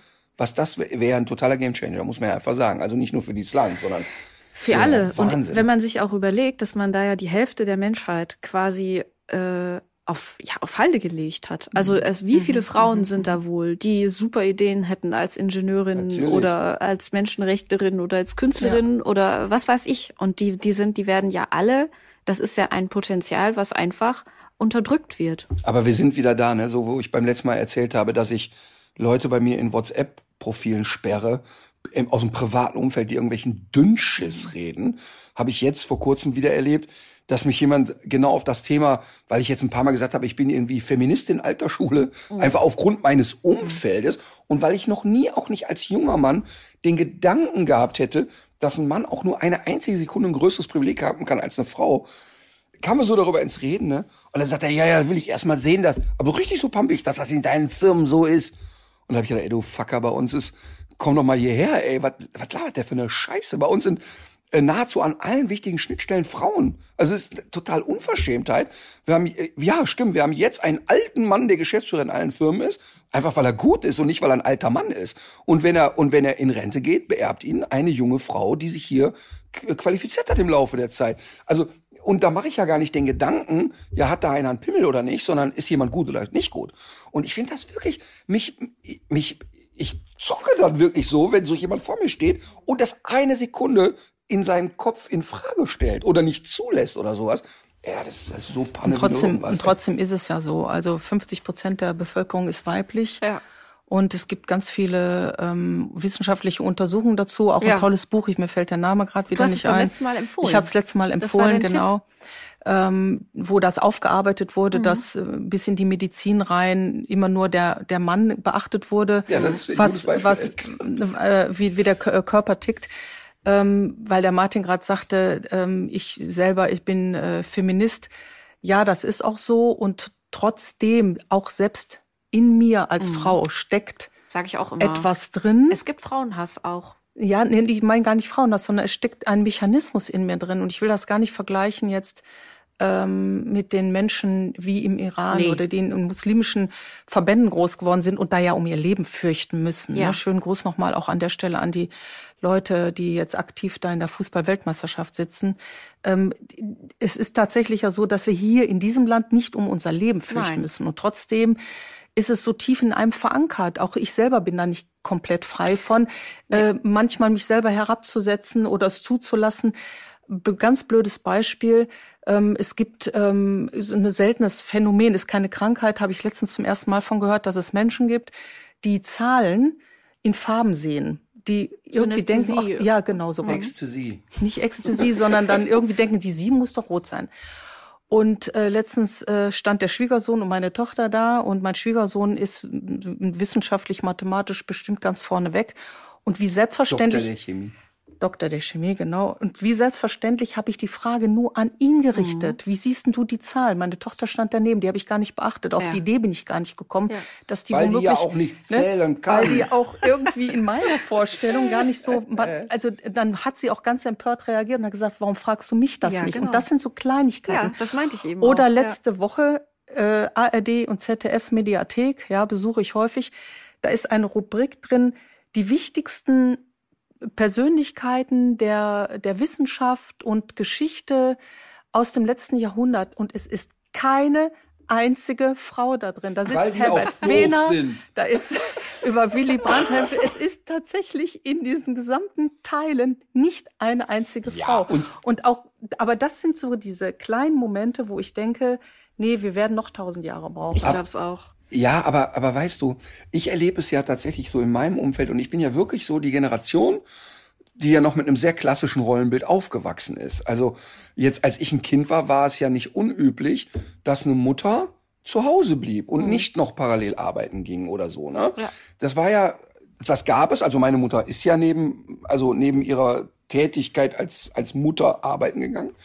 Aber ähm, ich finde das deshalb so interessant, weil ja viele Männer in meinem Alter so dann immer damit sagen, ja, man ist ja so verunsichert und man weiß ja gar nicht mehr, was man darf. Weißt du, da bist du direkt streift das noch die MeToo-Debatte, wo du sagst, Alter, wenn du nicht merkst, ob jemand mit dir flirtet oder nicht, dann kann ich dir nicht helfen. Das ist ja einfach dein Problem. Und wenn du es nicht merkst, ist es im Zweifel ein Nein.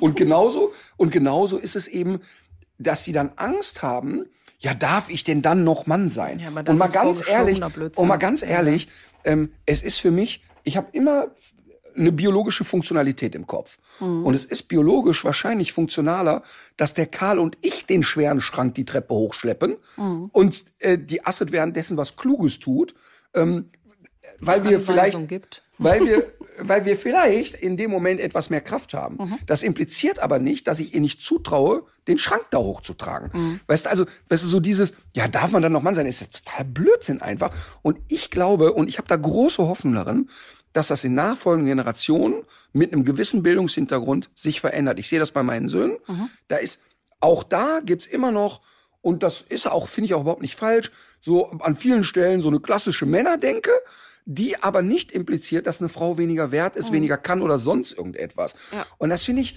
und ich habe da schon große Hoffnung, Ich dass setze sich viel ich setz ändert. auch große Hoffnung in die, weil ich habe das auch im letzten Jahr, auch so bei der Arbeit mit jüngeren Kolleginnen, habe ich das äh, äh, gemerkt, dass zum Beispiel auch so dieses Gegendere, dass das viel äh, selbstverständlicher Klar. einfach läuft. Da wird gar nicht mehr drüber, äh, da, da wird gar, da, da findet gar kein Aufriss mehr statt. Das ist einfach klar, dass das so ist. Ne? Naja, gut. Aber Ja, das haben- ist ey, jetzt das der ist- das ist Aufreger der Woche. Folge, ne? Wir springen Lexikalisch, also ne? Von Das ist, einer, also ähm, ja. übrigens, das ist auch, wir ab und zu reden wir auch wieder über Hunde. Aber wir So. haben heute aber auch über Hunde geredet. Ja, richtig, über Hat pinkelnde viele Hunde. bunte Fäden heute, nicht einen ja- roten Faden. ja, Manchmal Hunde, muss ja die auch der Hühner Planet fressen. gerettet werden.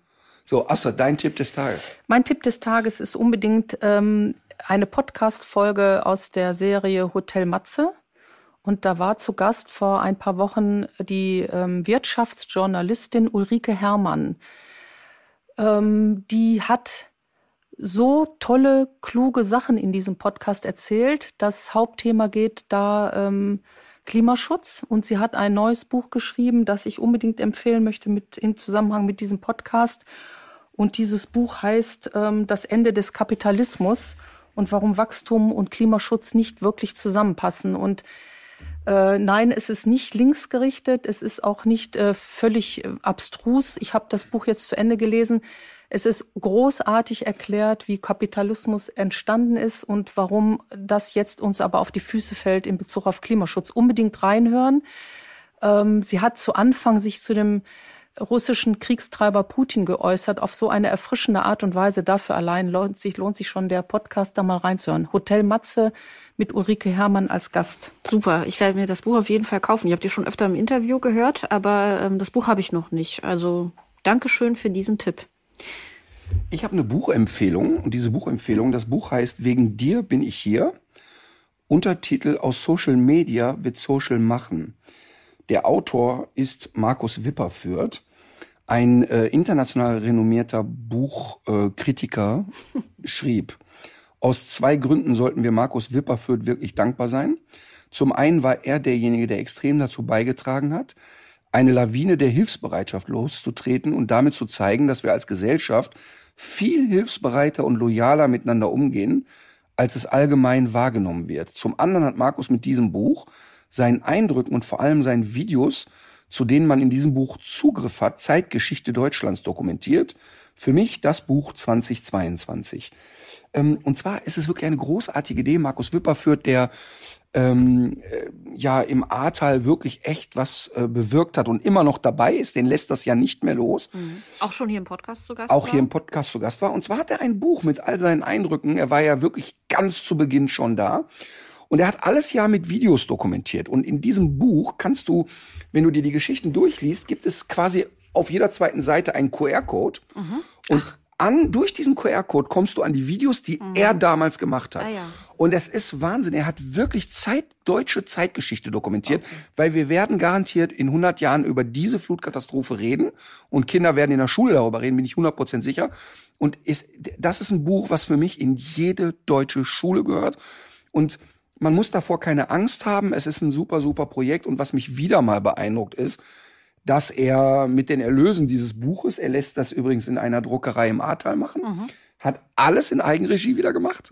Ich habe ihn, äh, komm, wir gehen zu einem großen Verlag. Nein, ich will das alles selber machen. Ähm, hat das alles selber gemacht und äh, tatsächlich die Druckerei im Ahrtal damit wieder unterstützt Ja. und die Erlöse gehen auch tatsächlich dahin. Er hat also letzte Woche, ah, ich glaube, 25.000 Liter Heizöl damit finanziert an Menschen, die ähm, die da nicht ähm, heizen konnten. Also wirklich sehr bewegendes Ja. Buch und ein sehr äh, bewegender Typ, den ich auch gerne hier nochmal einladen möchte. Und ähm, das ist wirklich krass, weil du mit den QR-Codes, das ist eine großartige Idee Ja. natürlich, Ja. sofort, also er, er hat das so nach Tagen gegliedert, wann er wo war, erzählt kurz seine Eindrücke und dann kannst du dir diesen QR-Code angucken. Mhm. Spektakulär einfach. Muss man, muss man wirklich gelesen haben, dieses Buch. Wegen dir bin ich hier. Finde ich toll. Passt Jo. auch gut zu deinem Buchtipp, weil das weiß man heute ja auch. Die Katastrophe im Ahrtal wäre nicht denkbar ohne die Klimakrise. Klimazerstörung. Ich finde Klimawandel so ein verniedlichendes Absolut. Wort und so putzig, dass ich das aus meinem Wortschatz gestrichen Ja. habe. Dann haben wir Klimakrise gesagt, finde ich auch noch zu putzig, weil Krise bedeutet, dass etwas vorbeigeht. Das Es ist wird eine aber nicht. Es ist Katastrophe, finde ich auch falsch, weil das ist wie Unglück. Es ist für mich nur noch Klimazerstörung. Das trifft's für mich Mhm. Ja. am besten. Kann ich verstehen. Ich versuche es jetzt äh, neben das ist eigentlich ziemlich gut. bösen das ist, Wörtern das möchte ich Krise ein- ist geht vorbei. Das, das geht ist ein aber sehr nicht. viel besser- besserer ja, Begriff. Klimazerstörung nenne ich es ab jetzt immer. Ja. Das ist ganz interessant, dass Markus als Landwirt, ähm, wir haben ja eine Reportage mit ihm gemacht und als Landwirt sagt, ey, das Schlimme ist, da hätte keiner sterben müssen, weil wir Mhm. Bauern waren alle untereinander vernetzt, wir haben uns alle gegenseitig gewarnt. Deshalb sagt er, mein Hof ist nicht abgesoffen, weil ich vorbereitet Ich glaube, war. da ist viel falsch gelaufen Und, in der und er, Kommunikation. er sagt, es ist völlig ja. skandalös, dass das passiert Ja. ist. Aber noch skandalöser, ich habe auch mit ihm ein paar Sätze über Klimawandel gesprochen, weil über den über das Verändern. Und er sagt, ey, ihr redet alle drüber, wir erleben das als Landwirte seit zehn Jahren, Mhm. dass ich im Sommer nicht genug Heu produzieren kann, im Winter ähm, alle möglichen Insekten noch da sind, weil es nicht kalt genug wird und so weiter. Ja. Ja. Und seine Prognose ist das, und er hat einen klugen Satz gesagt, er hat eh viele kluge Satz- Sätze schon gesagt, aber er hat einen klugen Satz gesagt. Er hat gesagt, ich höre dann immer, ja, wir können uns da irgendwie einen, einen Umdenkprozess nicht leisten und sagt, ja, die Leute schätzen hier 30 Milliarden im A-Zahl. Und das war ganz in der Anfangsphase. Er hat sich totgelacht über die Zahl. Ja. Gesagt, 30 Milliarden Pipifax, das wird das Zehnfache kosten. Plus, er sagt, wenn wir uns eine Sache nicht leisten können, dann ist es das Umdenken nicht einzuleiten Ja. und zu handeln. Weil er sagt, das, was wir jetzt hier erleben, Spitze auf dem Eisberg. Das, Völlig nicht, klar. das Nichtstun ist das teuerste. Genau das. Ja. Genau. Ja, und Ulrike Herrmann schreibt in dem Buch, dass es äh, jetzt im Moment sich immer so anfühlt, als könnte man sich entscheiden oder als gäbe es noch eine Alternative, die gibt's aber nicht. ja. Also man muss einfach jetzt sofort handeln. Ähm, es gibt gar keine Alternative. Die Oma hat immer gesagt, nichts tun und verharren ist für Toren und Narren. Ach, guck mal. auch wieder so Die weise. war klug. Vielleicht machen wir mal Ich müsste ein kleines so ein Buch Gedichtband mit all ihren. Sprüchen, genau. Ey, weißt du was? Wenn, wenn meine, also, wenn es zu der Zeit meiner Oma einen schon ein Handy so zugegeben hätte, die wären Popstar geworden. Ja. Also alleine, weil ich die 24 Stunden am Tag gefilmt hätte. weil, weil die, wie die Olle drauf war, das ist wirklich. So, äh, wir haben viele, Ja. viele Sachen. Wir sind kreuz und quer gesprungen. Wir haben viele auch, äh, sag ich mal, emotional intensive Themen gehabt. Und äh, wir geloben Besserung im Sinne von beim nächsten Mal machen wir wieder ein Rasseporträt. Wir äh, geloben Besserung. Astrid wird nie wieder hier sein und eine Geschichte Bitte, über ich mich möchte- erzählen. Unbedingt möchte ich gerne wieder eingeladen werden. Ich träume ja von der Rubrik hier, dass Ja. mal eine reingestellt wird, die da heißt irgendwie äh, äh, leg dich lieber hin, sonst ja. haut's dich um. Dass man immer wieder mal so den Aufreger der Woche noch den ich gerne recherchiere und schicke. Sehr gerne. Ich finde, schulungsmäßig muss das auf jeden Fall immer wieder Können wir irgendwie eine vertragliche Vereinbarung treffen, dass sie aber nichts über mich erzählt? Ach so, übrigens, vertragliche Vereinbarung. Ich bin ziemlich bombardiert worden. Wir haben angekündigt, dass die hundertste Folge unseres Podcastes vor Publikum stattfinden wird. Es ist jetzt der Tag festgelegt. Es wird der siebte, zweite sein. Es wird in Köln in der zauberhaften Kölschkneipe Sünne am Walfisch sein. Aber wir haben ein echtes Problem. Ich habe mit Philipp, dem Betreiber, gesprochen und er kann exakt 100 Plätze locker machen. Das mhm. war's. Ähm, jetzt äh, habe ich schon so viele Anfragen, die sagen, ich, egal was es kostet, ich will auf jeden Fall da rein. Wir müssen uns wirklich mal so eine Mechanik überlegen, wem wir Karten geben. Also, mhm. da, weil es werden, ich bin mir ziemlich sicher, dass wir auch 3000 Karten verkaufen könnten. Äh, meine Idee war ja zu sagen, wir verkaufen sie gar nicht, wir verlosen sie und machen eine Spendenaktion vor Ort. Ja. Viele fanden das doof. Warum? ja, irgendwie fanden es viele doof und haben gesagt, ey, komm, nehmt doch ein bisschen Eintritt. Und wenn es ein Zwanziger ist, irgendwas, was so keinem wehtut, und spenden können wir doch vor Ort trotzdem noch. Kann ich auch ein Stück weit verstehen. Ich bin noch nicht so richtig rund mit dem mhm, Thema. Mhm. Plus, wir beide müssen uns echt mal überlegen, wie wir das machen. Der erste Impuls war ja, wir verlosen sie. Vielleicht machen wir einfach First Come, First Serve. Wir sagen, pass auf, ab so und so vielten geht es in den Verkauf oder ihr könnt euch anmelden. Mhm. Da müssen wir echt nochmal drüber nachdenken. Ähm, einer hat gesagt, versteigert doch die Karten. Und da habe ich gesagt, auf keinen Fall, weil wir werden doch nicht dafür sorgen, dass nur die Reichsten da sitzen mhm. können. Das, das ist ja eine völlig idiotische Idee. Wir müssen echt nochmal drüber nachdenken. Aber ihr könnt schon mal für euch im Kopf haben, siebter, zweiter in Köln. Wir werden, äh, Astrid wird auch da sein. Das freut mich. Als total. Gästin, wir lassen sie Wirklich? aber bewusst nicht zu Wort kommen. Ich darf nicht sprechen. darf nicht sprechen. Wir nur stark alkoholisiert in der Ecke stehen. ähm, und ähm, wir werden natürlich auch schon ein Stündchen vor Beginn da sein und auch nicht fluchtartig den Raum verlassen. Ähm, also von daher, äh, das wird ein lustiger Abend, bin ich mir ziemlich sicher. Wir lassen euch wissen, wann und wo und wie es Karten geben wird. Ja. Okay, gut. Ähm, dann kommen wir doch zur Musik. Ach stimmt, Lieder haben wir ja auch noch. Astrid, mhm. willst du anfangen? Ähm, ich kann die Bevölkerung nicht quälen mit meinen Musikwünschen. Es ist Aber das macht Katharina schon sehr lange so. Ich wollte gerade sagen, das weil, ist eigentlich der Grund, warum sie... weil das wirklich, ich habe es mir auch wieder überlegt, es ist total albern, einen Song zu empfehlen, die ich höre, die ich toll finde, weil die allermeisten Menschen da draußen sagen, hä, wer ist das denn? Kenne ich gar nicht. Aber das ist die ganz falsche Herangehensweise. Aber Katharina hat noch nie jemand empfohlen, der überhaupt, die meisten davon wissen gar nicht selber, genau. dass sie eine Band haben. Und weil die Katharina ähm, ja Musik empfiehlt, die, die viele wahrscheinlich gar nicht kennen, will ich das diesmal auch tun. Und auch Sehr nicht gut. kennen wollen. Da, das weiß ich nicht, aber ich will einfach nur mal eine ganz junge Sängerin, eine junge Künstlerin empfehlen, äh, und ich könnte gar keinen Song von der jetzt auswendig sagen, oh. aber ich will es einfach nur mal empfehlen, weil die gerade noch so jung ist und ähm, vielleicht gefällt sie einfach. Mir gefällt die tatsächlich so gut, weil sie so eine markante Stimme hat. Ich finde die Stimme toll. Mhm. Und die mhm. junge Frau heißt Gina K, also K einfach nur als K. Punkt. Mhm, mhm, äh, beziehungsweise sie schreibt dieses K als Buchstabe K aus. Ja. Kannst du mal, du, du hast doch da die Google-Maschine vor dir stehen. Ähm, ja, oder wir machen das einfach so. Wir haben ja eine sehr nette äh, freiwillige Kollegin, die diese Playlist Brotmesser und Popcornpfote betreibt. Ja. Und was die schon mal macht in der Verlegenheit, wenn es zum Beispiel das eine oder andere nicht gibt oder so, ist, dass sie selber recherchiert. Und wir könnten das zum Beispiel jetzt einfach ihr überlassen. Sie da sucht schönes, das Lied, Lied von genau. Gina Kay. Also Gina, Gina ähm, macht ihre Musik komplett selber. Sie textet selber, sie komponiert selber, sie produziert Garantiert das selber. irgendwie eine Tochter von einer Freundin von dir dir. Ja, und sie, aber sie hatten. Ist es so? Ja, sie ist so. sie hat eine tolle Stimme. Ich kenne doch meine Schwester so derartig. Sie hat eine da tolle versucht Stimme. sie wieder. Also das gibt so. Ja, also ich, ich also Sie hat eine ihr, wahnsinnig tolle ich, Stimme. Sie hat eine tolle Stimme. Ist übrigens die Tochter meiner besten Freundin. Ähm, Karten bekommt so? ihr hier nee, unterstützt. Also sie, genau, man müsste weit wegfahren, um sie zu sehen. Aber äh, sie hat ja schon einige Sachen veröffentlicht. Mhm, also mhm. sie ist jetzt nicht so, dass man Kenn sagt, man kennt auch? die gar nicht. Die habe ich mal Musik geschickt von ihr. Aber ich kenne sie nicht persönlich. Er hört sich Nein. das nie an, Nein. wenn man ihm Musik Aber ich komme jetzt deshalb drauf, weil die Katharina ja oft sagt, wo ich denke, ah, gut, jetzt kenne ich mich mit Musik wirklich nicht gut aus. Aber wer, kennt man denn, Martin also findet man Gina Kay denn ja, online? auf Spotify, sie hat schon veröffentlicht. Ja, Mann, und Gina so Kay Gina ist in Haus. Ja, ich könnte nicht Sehr mal gut. sagen, was das für eine Musikrichtung ist. Ja. Ich finde, die Stimme, die hat einen hohen Wiedererkennungswert. Ja, Gina. Ja, sehr gut. gut.